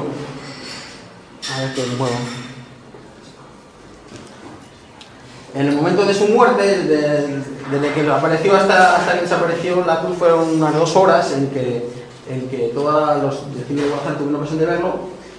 y cuando expiró pues desapareció del cielo eh, y dicen que, esa misma luz se, se dirigió hacia el suelo y quedó dibujado en el, suelo del patio de- del Palacio de los Mendozas, en una baldosa quedó reflejada el dibujo de una cruz milagrosa. Este hecho también, por supuesto, al tratarse del cardenal Mendoza, queda reflejado en todas sus biografías como un acontecimiento extraordinario y, del fervor religioso que tenía hacia la cruz. Es curioso que, por ejemplo, la cruz normal, la cruz eh, patriarcal, que aparece en, todo, en su escudo, en su escudo cardenalicio, ahí vemos el escudo cardenalicio encima entre, la corona y el gorro de, de cardenal vemos la cruz y la que, y la que divisó en, los tejados, la que apareció en el cielo, era la cruz de Jerusalén. Tiene una forma muy curiosa porque es una cruz y luego cuatro crucecitas que llaman mucho la atención. Por supuesto, muchos la han asociado directamente con, con el fenómeno ovni, incluso eh, con el símbolo de, de extraterrestre de- del planeta Humo, que parece tiene una forma de una extraña H. Bueno, pues algunos han encontrado cierta semejanza, pero bueno, esto es una cosa muy, muy discutible y que daría mucha, mucho que hablar. Pasamos al siguiente tema. Ah, seguimos con los prodigios celestes. Por ejemplo, tenemos eh, el divulgador Jesús Callejo. En su- uno de sus múltiples artículos de divulgación que, que hace sobre estos temas, pues recoge uno eh, de una crónica recogida por José de Pellicer Tobar del, eh, en el año 1644. José de Pellicer Tobar era un cronista de, de la, época de, Castilla y León y de Aragón el, rey Felipe IV. Se dedicaba a recopilar todas aquellas noticias y a hacer una especie de biografía de- del rey Felipe. Eh, fueron recopiladas en su libro Avisos históricos, que comprenden noticias y sucesos- ocurridos eh, entre el 7 de enero de 1642 a 1644, más comúnmente el libro Avisos históricos, que ahí tenemos la portada. Y, relata concretamente en lo acontecido el 13 de agosto de 1641 en los cielos de Molina un, un fenómeno muy curioso. De- literalmente dice así: De Molina de Aragón avisan que allí se ha oído en el aire, a deshora, varias voces, un estrépito y un estruendo como de instrumentos de guerra, trompas, clarines y tambores, y esto lo constatan muchas personas del México. Bueno, estos estruendos a deshora nadie le ha podido dar una interpretación exacta de lo que ocurrió, pero todo apunta a que podía ser a la caída de un meteorito con el siguiente estruendo que, que origina estos fenómenos. Más recientemente pasamos a otro prodigio celeste. Aunque tenía muchos donde escoger, me he decantado por el ocurrido en el año 1983, eh, concretamente el 12 de julio de 1983, que fue la caída de un bólido que atravesó la península ibérica y que la prensa, no solamente local, sino nacional, se hizo eco. A nivel local, pues fue recogido por un vecino de Sigüenza que lo vio en el cielo y inmediatamente llamó a, la Nueva Alcarria y al día siguiente fue publicado y también lo recogieron las páginas de, la prensa local Flores y Abejas. También, bueno, también vemos que fue publicado por el, por el ABC, La Vanguardia y cada uno, toda la prensa local, cada uno fue, fue describiendo lo que se vio. Ahí hay un pequeño mapa que apareció en un artículo publicado en el Guadalajara 2000, en la desaparecida periódico Guadalajara 2000, en que un esquema de, de la ruta que siguió en las horas que atravesó el bólido, del bólido la península ibérica. Empezó desde las 10 de la noche hasta más o menos las 11. Se trató de un punto en el cielo que, tenía una gran estela cónica que avanzaba muy despacio sobre el horizonte, más o menos a unos 30 grados de altura. A los pocos minutos desapareció, quedó solo la estela, quedó solamente el punto, que empezó a caer en picado y, luego se empezó a, hacer unas espirales, dejando una gran humareda a su paso hasta que desapareció totalmente. Este hecho fue visto en, la- en las crónicas, en las noticias de los periódicos, tanto en Madrid, Jaén, Yecla, San Fernando, Rota, Cádiz, Zaragoza, Valencia, incluso fue divisado desde de rutas comerciales de aviones civiles y también desde aviones militares que dieron hecho de, tal avistamiento. Luego también fue visto, fue visto también por, desde Portugal y el sur, de Francia. Y al día siguiente, el entonces diputado castellonense del Partido Popular, Gabriel Elorriaga, pues pidió una respuesta de lo ocurrido en el Congreso de Diputados, ya que se trataba de un fenómeno que invadió el, espacio aéreo español, con lo cual obligó al gobierno español eh, a hacer un comunicado al respecto y que publicó el 20 de septiembre de 1983, del mismo año, unos meses después, y que reconoció evidentemente que un objeto sin identificar había violado el espacio aéreo español durante el espacio de unos 40 minutos y entonces le dio una explicación de que podía tratarse de, basura espacial, algún artefacto que atravesó la atmósfera, o bien la caída de un meteorito que tampoco era descabellado. Y luego ya años después, en una desclasificación de, de los informes OVNI del gobierno español, realizada en 1996, este, este caso fue recogido entre los documentos desclasificados y en ellos se apuntan las mismas hipótesis, que era basura espacial o un, meteorito. Sin embargo, otras fuentes periodísticas pues comentaban la posibilidad de que, de que realmente lo que, lo que se trató realmente fue de un misil. Ya pues, unos apuntan que fue un misil disparado desde un submarino del Mediterráneo y que se le escapó de las manos al Atlántico, o bien otros apuntan que fuera un misil lanzado de la costa de la, de- de la Bretaña francesa en dirección a las Islas Azores. En fin, sea lo que sea, eh, si se trataba realmente de un misil, eh, esto, si fue de verdad, no fue confirmado, pero se trataría de un gran, de un gran conflicto diplomático y que mucha gente querría que se echara tierra encima para no hacerse público.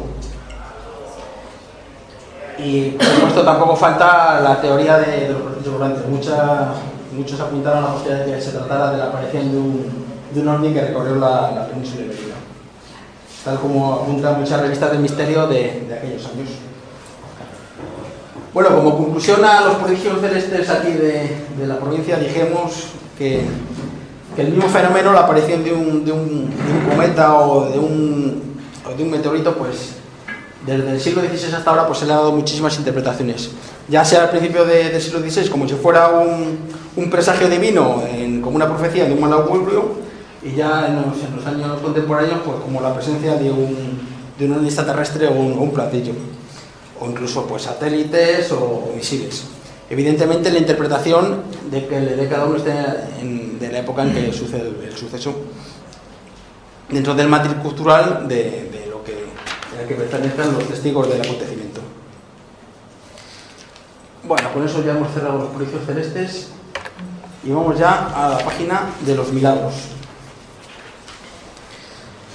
Por supuesto que se han dado milagros en, en Guadalajara, muchos de ellos relacionados con, con temas religiosos, ya sea la Virgen, la Virgen es la, principal fuente de acontecimientos milagrosos en la provincia, pero no por ello los voy a mencionar hoy en, esta ponencia. Me voy a centrar en aquellos milagros o acontecimientos que fueron clasificados de, mila- de milagrosos, pero que no son tan conocidos al público en general. Y uno de ellos, el que más llama la atención, es el ocurrido en, Tartanedo en 1710. Son los llamados los corporales de Tartanedo. En aquella época, en 1710, se estaba, se estaba produciendo la- las batallas de la guerra de sucesión entre, el- entre Felipe, Felipe V, que fue, llegar a- fue Felipe V Lugo, y el, archiduque Carlos, que estaban en, en plena guerra para, para coger el, el- reinato de, reinado de, la, corona española. Uno era la rama de, los Austrias y Felipe V de los Borbones. Eh, evidentemente en aquella época era una época muy, muy convulsa, bueno, y pasaban las tropas de, por los pueblos arrasando. Pues coincidió que la tradición relata que el, el 6 de diciembre de 1710, pues bueno, los soldados de la guerra eh, pasaron por, el pueblo de Tartanedo, que está próximo a Molina de Aragón, y profanaron la iglesia, entre otras cosas, y se llevaron las hostias consagradas y luego la- las tiraron y las dejaron abandonadas en- un- establo. Horas después, pues los vecinos fueron recogiendo todo lo que habían dejado arrasado la- los soldados y entre ellos encontraron un trapo sucio que estaba lleno de paja, de suciedad, se habían sonado los mocos en él y vieron que se había quedado plasmado las hostias eh, consagradas se habían dejado plasmado un halo de sangre del mismo tamaño, pero, habían dejado una marca de sangre. Eso causó la, la alarma entre, bueno, la alarma no, la, la asombro entre los vecinos y se lo dieron al cura. El cura procedió a la limpieza del, del paño, le quitó todos los mocos, las pajas le dio un lavado y, vio que, que quedaban las marcas de la sangre supuestamente de las hostias. Eran unos circulitos que estaban marcados en sangre de una forma similar a ocurrido en otros casos. Por ejemplo, en la fotografía muestro el caso ocurrido del Corporal del Castel en Italia de 1330, en que vemos que es un trapito y vemos el, el halo colorado supuestamente de la sangre de Cristo. Bueno, pues en Tartanedo, de la que no dispongo desgraciadamente la foto, pero bueno, eh, nos puede servir de referencia a lo que encontraron allí los vecinos. Bueno, pues el cura volvió a lavar ya con lejías mucho más fuertes, el trapo, el paño y nada, de allí no se iba la mancha de sangre y evidentemente fue considerado como un hecho milagroso y se le procedió a dar pues, culto a semejante milagro y prodigio. Ocurrió que por entonces el rey Felipe V, que se encontraba de batallas por esa zona, se enteró del suceso y quiso aprovechar políticamente el suceso, el acontecimiento. Recordemos que Felipe V era, era, cristiano y Carlos, el Carlos era, era protestante, con lo cual todo acontecimiento milagroso pues se lo apoderó un tanto a favor de Felipe V como que, para, para coger al- a, a- a favor de su bando y evidentemente que Felipe V se aprovechó y, y- se fue a la ciudad de Tartanedo, a la villa de Tartanedo, es como si ahora mismo un Obama fuera un pueblecito pequeñito como Tartanedo, que tiene muy poquitos habitantes, fue en aquella época un acontecimiento extraordinario, regaló un- una copa, un vaso de plata que vemos ahí en la foto, que fue, ahí dentro están el paño de los corporales, y bueno, pues eh, el obispado de Sigüenza, se dedicó a, promocionar dicho milagro diciendo que era una señal que hubiera ocurrido tal acontecimiento de que la sangre de Cristo se hubiera manifestado en, aquel paño de forma milagrosa y era una señal gloriosa del reconocimiento de Felipe V al trono de España y que, dio lugar a la dinastía de, los Borbones. Actualmente eh, en el Día del Corpus se puede ver el, paño con las marcas de, de las hostias, las marcas de sangre y que se exponen en el Día del Corpus para todo aquel que quiera visitarlo.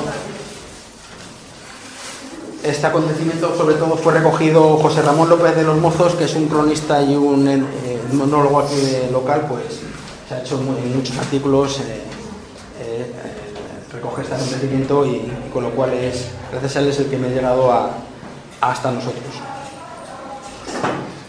Vamos a pasar página. ¿Qué repercusión tuvo el- el- los corporales de Tartanedo en la ciudad?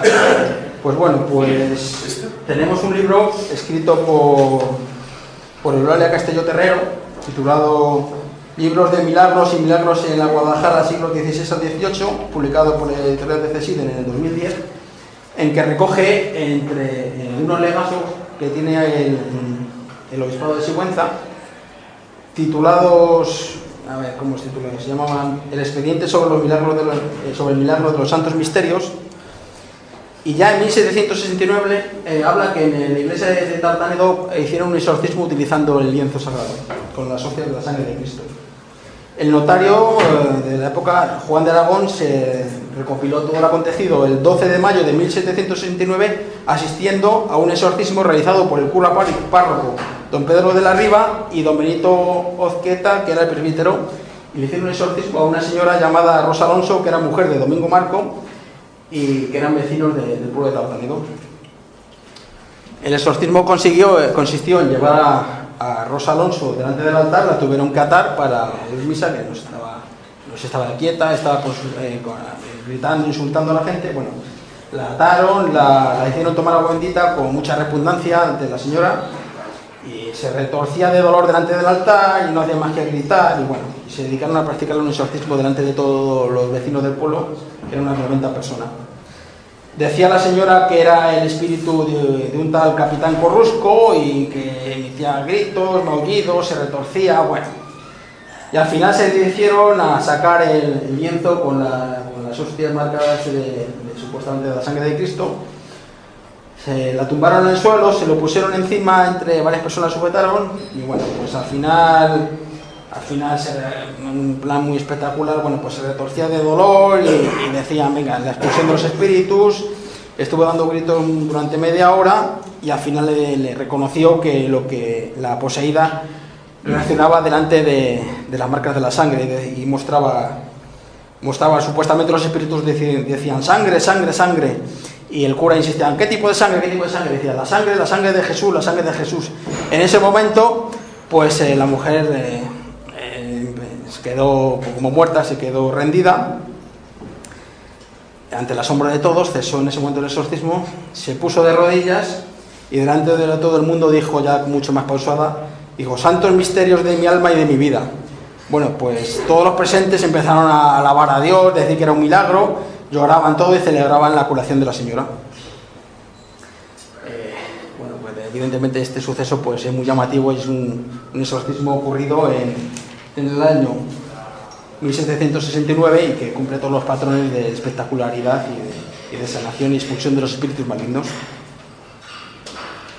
Bien, con el paso de los años nos estamos preguntando, ¿qué, realmente fue lo que, causó la, la, la- existencia de, de la sangre que, que emanaba de, de las hostias consagradas? ¿Será en realidad la sangre de Cristo?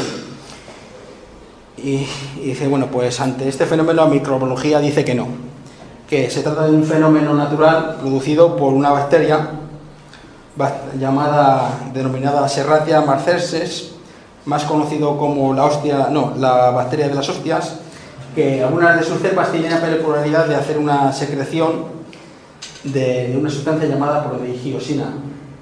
Ahí vemos la foto de una placa PETI donde hay un cultivo de, de serratia, con, donde se puede observar el color rojo de la sustancia segre- segregada que es prodigiosina. Vemos ahí su sustancia, su estructura química, eh, ha sido muy, muy estudiada y tiene la característica que de que la prodigiosina en, condiciones ambientales de suciedad y de poca higiene, en sustratos de hidrato de carbono, como puede ser el pan o como puede ser en este caso las hostias consagradas, pues se reproduce con, con facilidad y produce este tipo de, de secreciones, que pueden ser, al tratarse de, de una sustancia con, con de tipo pirródico, pues bueno, y con contenido en hierro, produce un olor similar al, al que tiene la sangre. Y esto es fácilmente confundible pues ante la, la gente que no, no, sabe lo que es, pues entre el olor y el color pues lo conduce lo, puede confundir fácilmente con, con sangre, como que las hostias han sangrado cuando realmente lo que se trata es una contaminación bacteria- bacteriana de, de, de la Serratia marcensis. Ya desde este suceso, la- el- hecho de que haya hostias sangrando es un, acontecimiento, un suceso prodigioso que se recoge en toda la, en toda la, la humanidad, desde los principios. Y, el caso más claro, uno de los más antiguos, es el que se produjo, por ejemplo, en la conquista de Alejandro Mando por la isla de Tiro, descrito por el historiador Quinto Curcio Rufo, en el año 362 a.C. Estaban las tropas de Alejandro Mando queriendo conquistar la isla de, Tiro y le costaba mucho, llevaba ya un año de sitio y no lograba, no lograba conquistarla. Y, bueno, pues en aquella época los soldados ya estaban desanimados y se produjo un prodigio entre las tropas, entre los soldados de Alejandro, en que estaban, en ese momento estaban comiendo y uno de ellos estaba rebanando una- un trozo de pan, de pan y, de, esa rebanada, del interior del pan, empezó a brotar sangre. Este suceso fue, llamó muchísimo la atención entre los soldados y, bueno, se corrió la voz y fue interpretado como, como un signo de, a favor de que las tropas de Alejandro Mando iban a conquistar la isla de Tiro. Lo que hizo fue insuflar ánimos a, las tropas y, y, bueno, este suceso considerado como un prodigio, al final acabó con que conquistaron la isla de Tiro y el hecho de que se, se produjera una secreción de sangre en el pan, pues bueno, eh, Alejandro Magno lo consideró como que se debía correr la sangre y, terminó con la muerte de 8.000 soldados tirios simulados, bien crucificados o bien pasados a cuchillo. Parece que es mucho derramamiento, derramamiento de sangre por una simple bacteria, pero bueno. Y ya en la edad más moderna, pues eh, ya entrados en la Edad Media, pues por ejemplo lo- la explicación de- del suceso de, llamado el milagro de Bolsena. En el año 1264, en aquel momento, pues teníamos al Papa Urbano que todavía estaba dudando en si la instauración del sacramento de la Eucaristía debía ser de forma universal en toda la Iglesia Católica, porque todavía se dudaba de que si en el momento de la comunión la hostia pues llegaba a ser consagrada y pasaba de, materialmente de ser el pan y el vino a convertirse físicamente en la, sangre y en el cuerpo y la sangre de Cristo, en la Eucaristía. Bueno, pues en aquella época, en 1264, el Papa Urbano IV todavía estaba dándole vueltas, Santo Tomás de Aquino también debatía entre si se, se producía la, la transformación o no se producía la transformación. Bueno, pues estando en aquella época, pues el Papa Urbano IV en, en los alrededores del lago Bolsena, que es el que dio lugar al milagro, pues permitió que en una, pequeña iglesia pues se diera una misa y de forma experimental eh, hicieran ya la consagración de las hostias. Bueno, pues en aquel momento el sacerdote que se encargaba de hacer la, ceremonia, pues cuando llegó el momento de la consagración, eh, observó que la propia hostia empezaba a sangrar.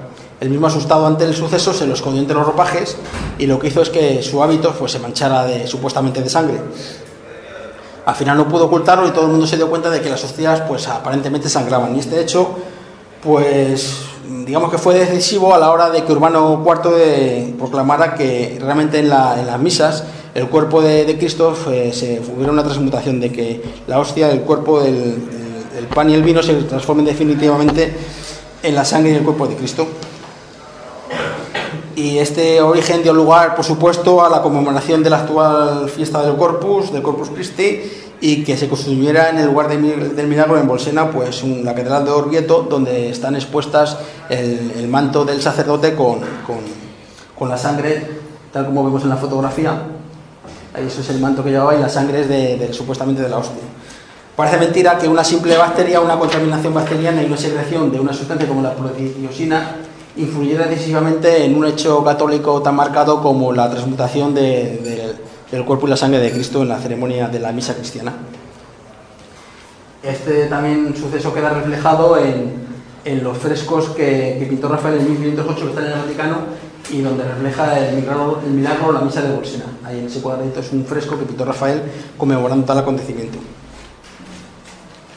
Todo esto, por supuesto, así eh, nosotros aquí en la provincia a nivel más local, pues en Tartareno también podemos lucir orgullosos que también se produjo este fenómeno. Otro acontecimiento milagroso, pues es, tenemos en el pueblecito de Traez, que también está por la zona, en la zona de de Molina, pues en Traez se produjo en este cuadro de San Francisco un niño de 170 por 125 centímetros empezó a sudar. No eran sudores de sangre, era sudor líquido, pero ya en, exactamente en, en 1710, el 1 de noviembre de 1710, pues, pues las tropas de. También coincidió con la guerra de la sucesión, las tropas de, de, Felipe V entró en, el pueblo de Molina, liberándolo de las tropas del archiduque Carlos, y coincidió justamente con el momento en que el cuadro sudaba, con lo cual fue un prodigio que, un prodigio más que, se apuntaba a Felipe V como que todo lo que hacía estaba, estaba, estaba de la mano de Dios y, de, que tenía todos los parabienes de- desde el punto de vista católico. En aquel momento había salido vencedor de la batalla de Brihuega y de la Villa Viciosa, y bueno, pues este acontecimiento pues también fue interpretado como, como un punto a favor de él. Eh, esto fue en el momento de la sudoración del cuadro, fue recogido en la relación verdadera del milagro sudor que se vio en un cuadro de nuestro Señor eh, San Francisco en la villa de Traez, el obispado de Sigüenza, escrito por Francisco de Garay ya en 1711. En aquel momento eh, decía que en 1710 tenía el cuadro muchísima humedad, muchísima humedad y que desprendía un humor acuoso que iba chorreando por abajo, sobre todo en la zona de, de las manos, en la mano derecha sobre todo, que es donde tenía una llaga, y en la zona de, de la calavera que vemos ahí. Pues ahí los chorretones llegaban incluso a formar unos surcos que se depositaban en, en la zona inferior del marco. Eh, estaba el cuadro en aquel momento en, los- las habitaciones del cura y se procedió a llevarlo a, a cabo de unos meses al interior de la, de la iglesia de la parroquia de Nuestra Señora, de Nuestra Señora del Rosario. Justamente en ese momento, cuando se colocó el altar, pues volvió a sudar y delante de todos los vecinos que lo consideraron como un hecho milagroso. Desde entonces no ha vuelto a producirse este fenómeno porque, porque el obispado de Sigüenza eh, hizo en aquel momento una investigación y, y los encargados de hacer si se trataba de un prodigio no, no se, no se le ocurrió otra cosa más que limpiarlo. Evidentemente limpiaron todas las secreciones y, y el cuadro pues está tal cual ha llegado hasta ahora porque no se repitió tal fenómeno. Con lo cual nos llega a pensar que se trató de, una, de otra contaminación bacteriana de, muy similar a la, a la serratia que, que se produjo en Tartameo. Pero bueno, ahí está el cuadro, cualquiera puede visitarlo que visite el pueblecito de Traid, delante de, todo el mundo. Otro milagro ya mucho más reciente es el producido en Guadalajara ya el 5 de enero de 1902 y que fue recogido por el periódico Flores y Abejas en su número 383. Eh, citando la, la noticia que fue recogida por la Semana Católica que calificó aquel momento, aquel suceso como milagroso. Ocurrió que el 7 de diciembre de 1901 estaban en Guadalajara, en el orfanato de Guadalajara, pues celebrando una, una fiesta de la adoración de la medalla milagrosa, eh, con la asistencia de las monjas, las hijas de la caridad de los asinados.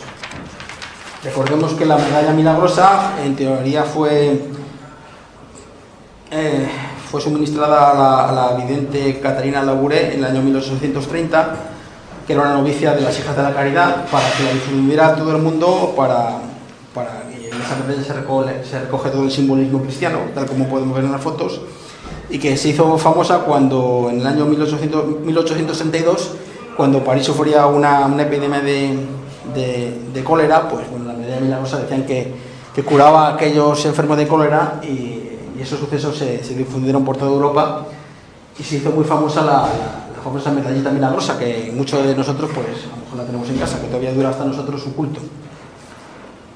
Bueno, pues ocurrió que estando en el orfanato en el diciembre de 1901, pues estaba entre ellas una, niña que estaba paralítica, no podía andar ni moverse, y estaba en una silla de ruedas, estaba asistiendo a la misa, y de buenas a primeras, en unos momentos de, de, donde había más silencio de la ceremonia, pues oyó una voz infantil que decía, gracias, madre mía, y se trataba de, todos los asistentes vieron que se trataba de la niña que, que, ya no era política, sino que se podía mover y se podía, se podía andar. Y que estaba rezando en ese momento de, en voz alta, ante el asombro de todos los asistentes. Y desde entonces comenta la noticia que la niña se encuentra en franca mejoría y que, que, bueno, que fue descrito como un milagro de la época. Ocurrido en Guadalajara en 1901, en diciembre. Otro milagro ya mucho más reciente y menos, bueno, espectacular, fue lo ocurrido ya en, en Fuente de Encina. Fue recogido por la prensa como de la época de Nueva Alcarria en el número 265, no, sí, en el número 275 del 26 de junio de 1943. En aquel momento fue considerado como un milagro. ¿El Cristo de Fuente de la Encina hace milagros? Bueno, pues ahí podemos relatar lo que, lo que aconteció. Fuente de la Encina es un pueblecito cercano a Pastrana, en que en ese año de 1943, pues concretamente el 11 de junio, pues estaban rezando porque habían tenido una época de mucha sequía y estaban rezando al Cristo para que le otorgara que unas lluvias, ¿no? que vendría muy bien al campo. Entonces, en de la ceremonia, pues ocurrió lo siguiente, se, ahí tenemos un retablo, que es un retablo precioso, uno de los mejores eh, estilos, de unas mejores piezas artísticas de la provincia, bueno, pues empezaron a ver al Cristo, que es el que está arriba del todo, bueno, quizás la fotografía esta no sea muy buena, y vieron que, que su que empezaran a, a, a producirse unos, unos, unos, fenómenos luminosos. Su corona de latón empezó a brillar poco a poco hasta coger más intensidad y a los lados, eh, unas luces laterales, a los lados van a surgir unas lucecitas muy brillantes. A este fenómeno durante, más o menos unos dos minutos delante de todo el pueblo que estaba asistiendo a misa y se quedaron todos perplejos. No le dieron aparentemente ninguna explicación, bueno, unos decían que si era un milagro, que si era la luz solar, que es un reflejo, bueno, pero nadie lo va a a explicar lo que era. Pero sucedió que el día siguiente, el día 12, pues también sucedió lo mismo. Delante de todo el pueblo, pues ya estaban incluso ya expectantes y eh, a ver qué sucedía, pues se repitió de nuevo el fenómeno. La, corona se volvió a iluminar, empezó a brillar, y los lucecitos a los lados pues empezaron a, a surgir de nuevo. Duró unos dos, dos, tres minutos duraría aquel fenómeno y todo el pueblo pues evidentemente ya estaba como testigo pues dieron como hecho que se trataba de un milagro. Un pequeño milagro que en un magnífico retablo y que en aquel momento pues la guerra civil acaba de terminar y necesitaba pues debido a los ataques de, las tropas republicanas bueno pues había sufrido sus, sus ataques y necesitaba una, una rápida restauración y sirvió como reivindicación en la prensa local para que se dieran prisa y lo restauraran porque se había producido un milagro y que era una señal para que, para que se dieran prisa en, en hacer la, restauración. Este suceso es muy parecido al ocurrido en el cercano pueblo de Villalvilla, allá hace unos años, ahora unos 20 años, en que un Cristo empezó, que lo estaban en ese momento limpiando, empezó a, a brillar y, un gran, y se convirtió en un Cristo luminoso. Es el mismo fenómeno, solo que, solo que en diferentes años diferentes pueblos, pero vamos, llama mucho la atención lo. Bueno, pues con esto hemos terminado la recopilación de milagros. No me he querido incorporar los milagros marianos, porque entonces estaríamos aquí hasta el día de mañana, sino que en aquellos que son puntualmente menos conocidos y que bueno, llaman también la atención. Quizás no sean tan espectaculares, pero sí que merecen la pena nuestro, nuestra mención. Ahora pasamos a los llamados fantasmas. En la provincia de Guadalajara hay, hay noticias de fantasmas, pues por supuesto que sí. El más claro es el recopilado en el libro escrito por Manuel Berrocal, titulado Los duendes españoles en las leyendas populares, donde recoge el, suceso ocurrido en, en- en Mondeja, en el año de, de 1760. En aquel momento, pues la Inquisición empezó a oír, tomó actas en el asunto y a través de estas actas logramos saber que, en ese año, en 1760, pues tenemos a una niña llamada María Teresa Murillo, que estaba sirviendo, tenía 18 años, en aquel momento estaba de sirvienta, de criada, en el Palacio de los Marqueses de los Mendoza, allí una, enorme pensión, una enorme mansión, un palacio de, que en, bueno, que había en Mondeja, ya, ya, ya está destruido, no quedan más que las ruinas. Bueno, pues en aquel momento pues era un enorme palacio, era un palacio enorme, ¿no? Pues había muchas habitaciones que estaban, que estaban, que estaban deshabitadas, que no, no, no habitaban en ellas. Entonces decían las criadas que se oían ruidos extraños, que había golpes y se oían muchísimos lamentos. Entonces las criadas, fíjate, con 18 años, pues se juntaban en grupillo y lo que hacían era visitar a escondidas estas habitaciones en busca, digamos, de una pequeña aventura. Y, bueno, pues un día, estando, estando, eran un grupo de 15, de 15 niñas allí, pues le apareció un espíritu entre, entre unos ruidos, unos sonidos extraños, un espíritu de un... y decían que era un niño muy feo, que tendría unos 10-12 años y que el niño, el, fa- el espíritu, iba vestido de una forma similar a la usada por los monjes capuchinos, llevaba una especie de sotana con un gorro. Y él mismo se presentó y se, se dijo que él era el duende martinico. Bueno, pues este duende martinico a la niña no le parecía peligroso y poco a poco pues se le fue apareciendo con relativa asiduidad. Lo que pasa es que se le aparecía concretamente a, María. María se convirtió en la principal testigo de, estos, de sus apariciones. Se, pues, digamos que incluso llegaba a jugar con él, ¿no? Se le aparecía cuando, por ejemplo, tenía un ventanal entreabierto, pues se le aparecía el espíritu entre, entre los rayos de luz, entre, entre el polvo y la humareda, y jugaba con ella, pues haciendo levitar varios objetos a su alrededor. Lo que pasa es que con el paso del tiempo, pues este, marti, este duende martínico fue cambiando de, de actitud, ¿no? En una ocasión se llegó, dice la niña que se llegó a convertir en una serpiente para demostrarle su, su enorme poder y poco a poco fue, fue teniendo ya la chica más respeto y más miedo a esta aparición. Eh, cuenta en las actas de la Inquisición que, que María en otra ocasión el duende le llegó a ofrecer riquezas incalculables con la condición de que tuviera que renegar de Cristo y de la Virgen.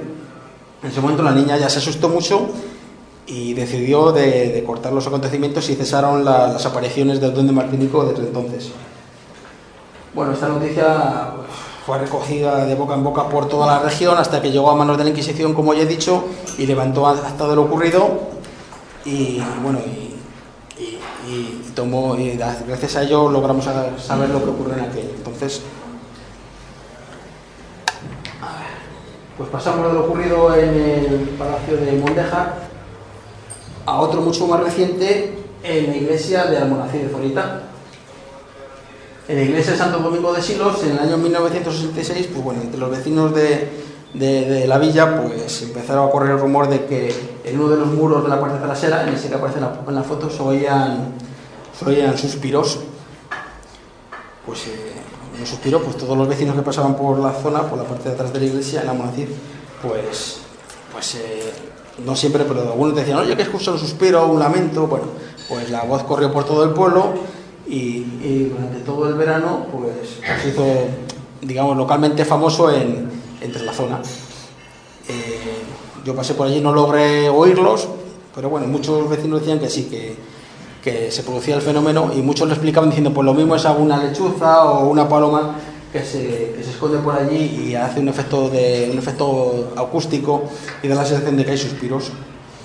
Bueno, al fin y al cabo nadie logró ver ningún nave entre los muros, pero bueno, el fenómeno cesó y se acabó ahí el suceso. Lo que pasa es que ya empezaron a correr los rumores y empezaron a decir que, los, suspiros los, suspiros que se oían eran debidos al, al espíritu de un tal Manuel Ballesteros. Manuel Ballesteros era un hombre de un vecino de la, de la villa en el primer tercio del siglo XX que vivió en Almonacid y era una persona caudalada y se permitió el lujo de fundar una, una capellanía que llamó la Capellanía de los Dolores donde fue. Ahí cuando al morir, pues bueno, pues dijo que co- como la función de las capellanías es que una vez muerto, pues que se le diga misas en su honor, pues para, para cumplir menos años en el purgatorio a él y a todos lo- los familiares sucesivos. Bueno, pues, pues con el paso del tiempo esta, este edificio pues bueno, empezó a caer en ruinas, fue derruido, eh, sus cuerpos fueron pasados de, de, este, de esta capellanía a la iglesia de, de Santo Domingo, donde ahora mismo están enterrados allí sus restos. Y en su lugar, con el paso ya de los años, donde estaba la capilla, bueno, total, fue derruido y construyeron encima pues unos, unas edificaciones, unos pisos, y que es lo que actualmente tenemos en la actualidad. Y claro, evidentemente esto lo que dice la gente, pues, pues identifican que el espíritu de, Manuel Ballesteros es el que causa de los suspiros y que, se queja de que en su capellanía han construido unos pisos y que no se le dedican la- las, las misas diarias que él prometió. Bueno, pues evidentemente esto es una- un rumor y cosas de la habladurías de la gente, pero no deja de ser una curiosidad. Bueno, y más recientemente, ya para terminar, vamos a hablar de los fantasmas a principios del siglo XX que, que eran recogidos por la prensa local en, en la ciudad de Guadalajara.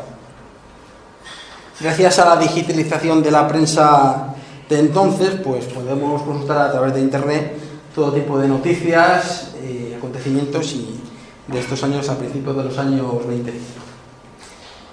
Eh, eh, bueno, pues eh, me he dedicado a buscar las noticias referentes a apariciones fantasmales en la capital y, vemos que se trata de un tema recurrente, al cual desde el año, por ejemplo, de 1905 a 1923, pues era mencionado de forma habitual por la prensa, por la prensa local.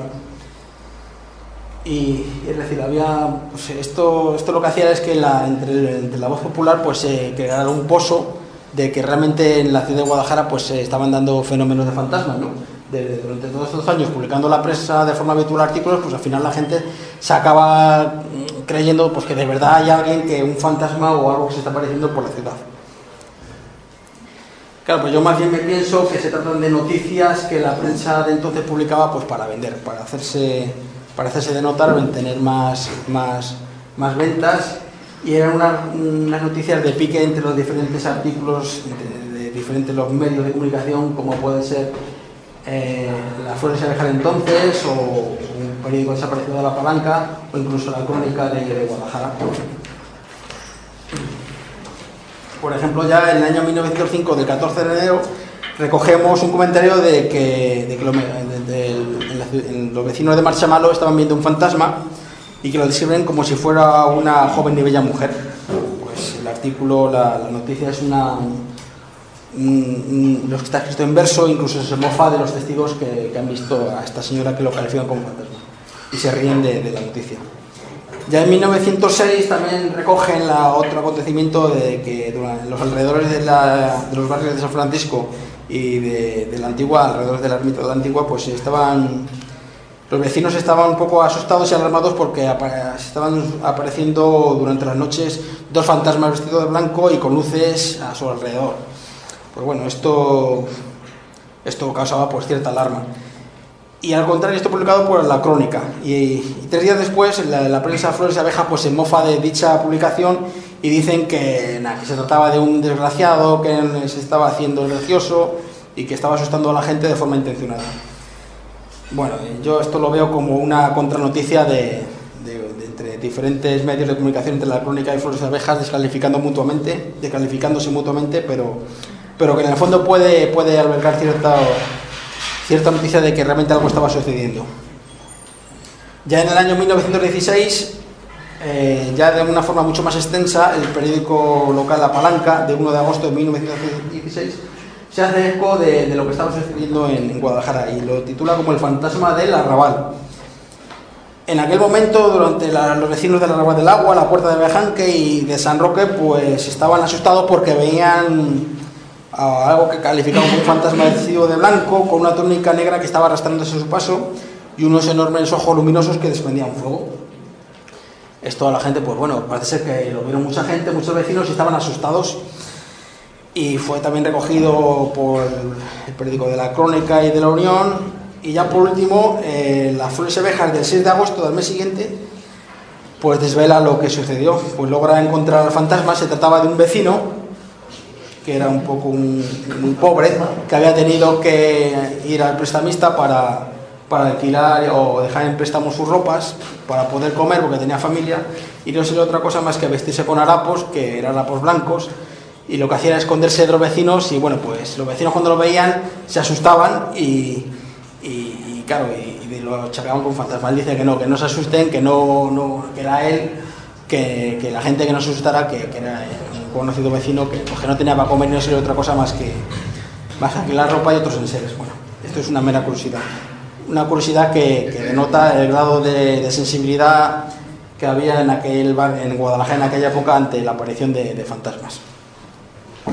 Ya en el año 1918, en el, en el- en el periódico La Palanca del 20-30 de abril, hay una- un artículo novelado que, que se llama El fantasma negro. El fantasma negro es, es descrito en, bueno, es, es una especie de, de artículos novelados en que narra que, que- que hay una reunión de vecinos, en que se cuentan sus cosas, en que hace una charla informal y novela de que uno ha llegado a ver un fantasma y lo describe de una forma muy curiosa. Dice que se trata de una sombra negra, de ahí el nombre del fantasma negro, muy grande, alto, sin brazos y que los vecinos lo describen como que avanza muy despacio, envuelto en una especie de neblina, que cuando alguien se intenta aproximar para, aproximarse para, para verle, pues lo que hace emite una especie de silbido, un silbido prolongado, y el fantasma, por lo que fuera, asciende hacia el cielo y va ascendiendo hasta desaparecer entre las nubes. Bueno, no se trata de una descripción de, de- fantasmal al, hecho, pero siempre llama la atención. Y esto es recogido por, el, articulista de La Palanca y lo, lo hace de una forma muy, muy novelada. Luego se adorna diciendo que el mismo articulista persigue al fantasma, lo, da- lo encuentra, lo da. Y al final dice que se trataba de un vecino, que era un, bromista, pero bueno. El caso es que utiliza una descripción un poco atípica para de lo que estaba viendo. Quizás en el fondo lo que hacía era recoger lo- la- la- las voces populares, la- el populacho lo que estaba escuchando y las noticias que corrían de boca en boca y hace un artículo de forma novelada. Y, luego le intenta dar una explicación diciendo que se trataba de una persona que, que se hacía pasar por un fantasma. Igual pasó con recogemos el año 1923 en el Flores y Abejas del 11 de febrero y el periódico de nuevo La Palanca del 14 de febrero. Por la zona ya, ya de, por los vecinos de la estación, pues ya, y por la zona de donde estaba antes la Academia de Ingenieros y la huerta de, los ingenieros que ahora mismo no existe, y, de, pues, los alrededores del cementerio, pues igualmente se decía de que, de que había un fantasma rondando la zona y que, que una especie de- envuelto en una especie de, de sábana blanca, envuelto en unas luces. Y bueno, pues se intenta explicar como si fuera un vecino, un gracioso, que fuera disfrazado con una colcha y envuelto con unas luces de, dentro de un lucero, pues bueno, pues que lo dicen que lleva con un puchero encendido con acetileno y va asustando a los vecinos. Bueno, pues otra explicación, pero vamos, esto es, esto es como todo. Al fin y al cabo lo que denota es que a principios del siglo XX en Guadalajara, pues siempre había en, eh, la cultura popular, había siem- siempre cierto, cierta expectación ante estos hechos y que siempre se ha creído de que había algo que se estaba apareciendo en, la ciudad durante el primer- los primeros años eh, del siglo XX. Bueno, pues con esto he terminado mi conferencia. Espero que les haya gustado. Y, nada, pues, pues esto.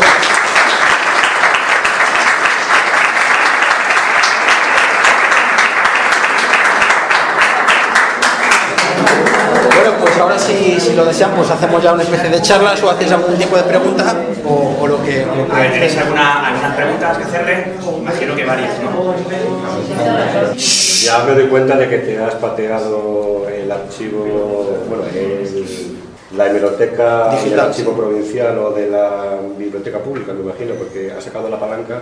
Sí, está accesible desde el internet, está digitalizado y se Ah, puede por consultar desde de, cualquiera de su casa entrando con internet lo puede, puede consultar y como están incluidos en todos los buscadores uno busca una palabra, la pone y cualquier periódico de todas las cualquier periódico de todo el periódico publicado pues aparece directamente como un buscador de Google, pero esta vez en los fondos digitalizados de, de la palanca, por lo cual facilita mucho la búsqueda.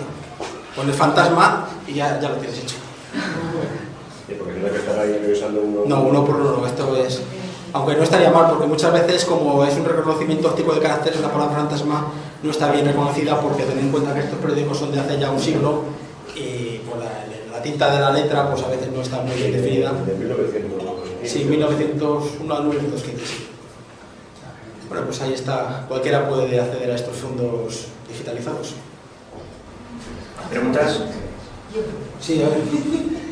A ver, lo de bacterias es rápido. Sí. Ah, lo que a mí no me ha quedado claro, o sea, vale, la sangre puede brotar, no sé qué. La bacteria, las bacterias se supone que se eliminan con la vejiga. Si no salió de No, no, lo que quedaba era la marca, la marca de la sangre. La marca, la La mancha, mancha. quedaba la mancha, la mancha es muy difícil de quitar. Pero, sí, pero ¿cuánto tiempo tiene de incubación? Porque de repente aparece o cómo, es, cómo va eso. Pues la bacteria Serretia eh, crece de forma espontánea, bueno, es una bacteria habitual que está en cualquier medio, pero en aquellas condiciones en que un cultivo de farinóceo, de, de hidratos de carbono, como puede ser en este caso el pan, como sucedió en el Alejandro Mando o en cualquier eh, sa- saga, donde las hostias consagradas sangran, que efectivamente es- hay muchísimos casos a lo largo de, de la Edad Media con el cristianismo, pues bueno, es un, un caldo de cultivo en que crece. La bacteria no se ve, lo que sí se ven las secreciones. Entonces la secreción roja, es muy similar, es que prácticamente similar a la sangre, entonces da una textura y un olor sanguíneo y bueno, pues eso lo que hace es brotar maná.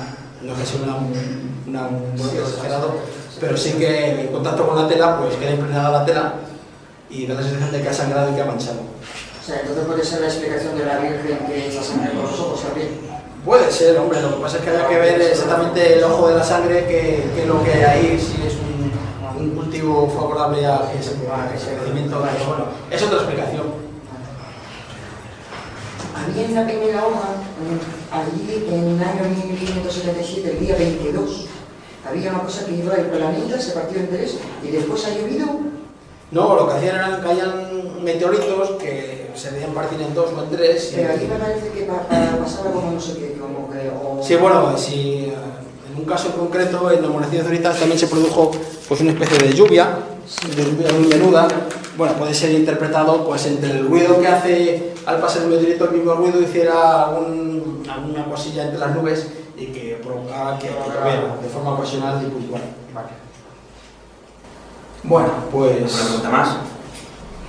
Sí, Yo quería preguntarte, en, bueno, me ha parecido muy bueno el trabajo, eh, entonces, eh, es decir, eh, tú, es decir, además eh, está enfocado buscando la explicación científica y, y la, la explicación lógica a, a- a caso y tal. Eh, yo me gustaría saber personalmente, o sea, es decir, ¿tú de qué lado estás? ¿Estás del más del lado científico o estás más del lado unas veces, los fenómenos se pueden explicar fácilmente desde el punto de vista científico, como ocurre en estos casos, que son casos evidentes. La caída de un meteorito, pues es un meteorito. Lo que pasa es que desde la Edad Media pues, se interpretaba como un prodigio y, un- y una profecía de mal augurio, y hoy en día se puede interpretar incluso hasta como un platillo volante, pero el meteorito no deja de ser un meteorito. Lo de, las- lo de la sangre de las hostias sangrantes, pues bueno, pues al final la microbiología ha logrado eh, desvelar el misterio y bueno, pues ahí está el fenómeno. Pero evidentemente hay otros muchos casos que no hay ninguna explicación clara. la niña esa paralítica. Sí, pero, pero bueno, eh, digamos que ningún- no soy extremista, yo siempre estoy abierto a cualquier tipo de, de explicación. ¿Alguna cosilla más? ¿Alguna duda? ¿Estas medallas se venden en algún lado? ¿Me La las- medalla de la rosa sí, hombre, sí, en ¿Sí? cualquier tienda de... Además aquí al lado tenemos una... ¿En la Guadalajara? Sí, sí. Sí, aquí al lado, bueno, su puesta está cerrada, pero aquí a, a 20 metros hay una tienda de, religiosa aquí, en, aquí al lado de la acera. Supongo que la venderán ahí, si te interesa. No, no, no, una tienda de artículos... Sí, sí, una, una medalla muy común. En el 1830, debido a... Bueno, fue cuando realmente tuvo mucho auge y, y es un caso de aparición mariana recogida por la aparición mariana de la Virgen en la Iglesia Católica, una de las apariciones reconocidas por la Iglesia Católica, la de la vidente, ¿cómo se llamaba? Catalina Labouré. Si buscáis cualquier documentación de apariciones marianas en la Iglesia Católica, pues son de las primeras. y- Catalina Labouré. Ponéis me- medalla milagrosa en internet, en Google y enseguida os aparecerá. Y este, claro, evidentemente, pues, pues una de las explicaciones de, de la curación de la niña paralítica, que estaban haciendo una celebración de Navidad de niños. Ángel, si alguien se quiere poner en contacto contigo, tienes una web, ¿no? Sí, bueno, eh, tengo una web en la que cualquiera puede entrar, se llama www.guadalajaramisteriosa.es. Cualquiera puede entrar y eh, a lo largo de esta, semana intentaré colocar esta ponencia, intentaré colocarla en la web para que todo el mundo pueda tener el texto y las fotografías de las diapositivas que he puesto en, en la exposición. Tienes un correo ahí, ¿no? En la página. Si hay un correo, contacto arroba guadalajaramisteriosa.es, bueno, está allí, cualquiera puede, puede entrar y, y mandarme un correo y comentarme cualquier, cualquier lo que desee. Perdona, ¿puedes repetir la dirección de la web?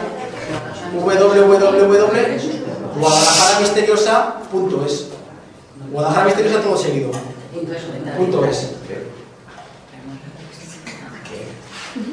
¿Alguna pregunta más? ¿Y qué opinan los fantasmas de todos? Los fantasmas es que nos dejemos tranquilos, que, que no hay que, achucharlos. O sea, que reconoces que existen. Depende de lo que se entienda por fantasma. Fantasmas aquí en este país hay muchos, pero de terribles. Mecánicos.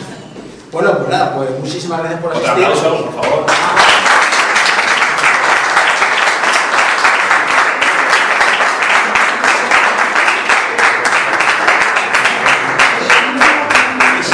Bueno, pues ahora entre que tomamos unas galletas o una Coca-Cola, pues bueno, Ahora sí tenemos una pequeña charla. Bueno, eh, a ver, os comento, ¿vale? Eh, muy rápido, porque me han preguntado.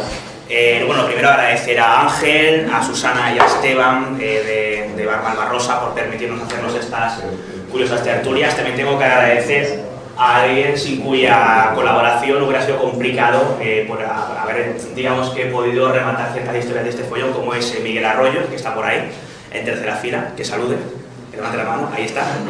Eh, bueno, también agradezco que nos busquen patrocinadores como la tienda de la esquina, Ángel, eso está muy bien. No sé cómo se llama esa tienda, ¿eh? No pasa nada, luego le pasamos la factura, esto es...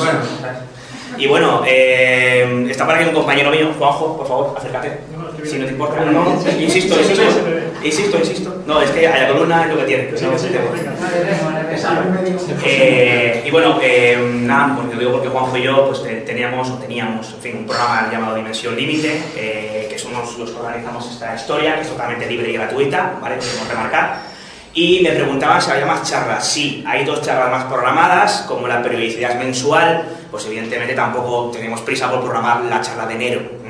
Además, eh, como es primer sábado de mes y cae 4 de enero, os hemos dicho un par de amiguetes y nos ha dicho, mira, te, apreciamos mucho, pero Navidades va a ser que no. Entonces, eh, todavía no hemos publicado lo que hay en enero, pero sí que hay dos charlas más cerradas. La primera eh, pues va a ser el próximo 2 de noviembre. Mm, Va a estar por aquí alguien que yo creo que he conocido por alguno de los que estáis por aquí, como es Jesús Callejo, además le has citado en tu, en tu charla, Ángel, hablando precisamente sobre eh, algo que tiene mucho que ver con la fecha en la que se va a realizar dicha charla. 2 de noviembre, está muy cerca de una festividad para muchos conocida como Halloween, Día de Todos los Santos o Samaín, que es el nombre, el título de la ponencia. El Día del Culto a los Difuntos, es como se va a llamar, será el próximo sábado 2 de noviembre a las 7 de la tarde, al igual que, que esta. Y luego, pues por eh, circunstancias ajenas, como la persona que va a dar la charla junto a servidor eh, no va a poder estar precisamente mientras escuchamos aportes fantasmales arriba no va a poder estar eh, el primer sábado del mes de diciembre vamos a hacer el 30 de noviembre el 30 de noviembre sábado tendremos una charla de Juanjo que no quiere asomarse eh, Sánchez Oro está por aquí presente y servidor con un título muy, muy interesante Anne Germain, Sociedad Limitada. O sea, quien quiera saber de qué va la cosa pues les animamos a que vengan para, bueno, para ver qué hay detrás de todo eso, para lo que para nosotros es la marca Germain, a nivel televisivo, como teatrero y, demás. Eh, y bueno, pues eh, ahora eh, vamos a hacer un descanso por si queréis subir, fumar, tomar algo, consumir lo que queráis. Y bueno, pues dentro de unos 10-15 minutos, los que estén interesados, pues bajamos aquí de nuevo e iniciamos una tertulia que, bueno, somos muchos, a ver cómo se puede organizar, pero yo creo que, eh, digamos que es una especie de mesa redonda general para que cada uno pues, comente lo que crea conveniente. Así que bueno, pues hasta, hasta ahora.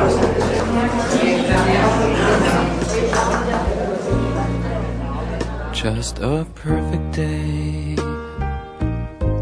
Drink sangria in the park. And then later, when it gets dark, we go home.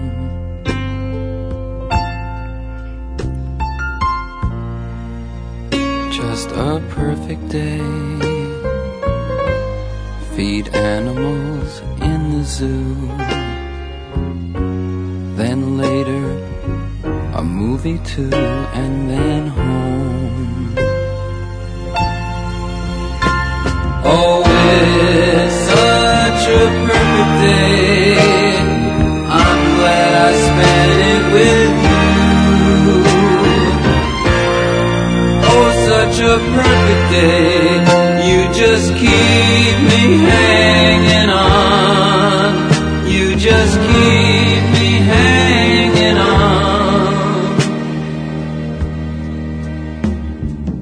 Dimensión límite. Just a perfect day. Problems all left alone. Weekenders on our own. It's such fun.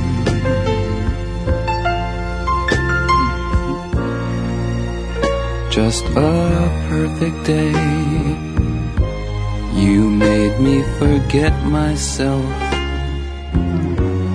I thought I was someone else, someone good. Oh, perfect day. I'm glad I spent it with you. Oh, such a perfect day. You just keep me hanging on. You just keep me hanging on.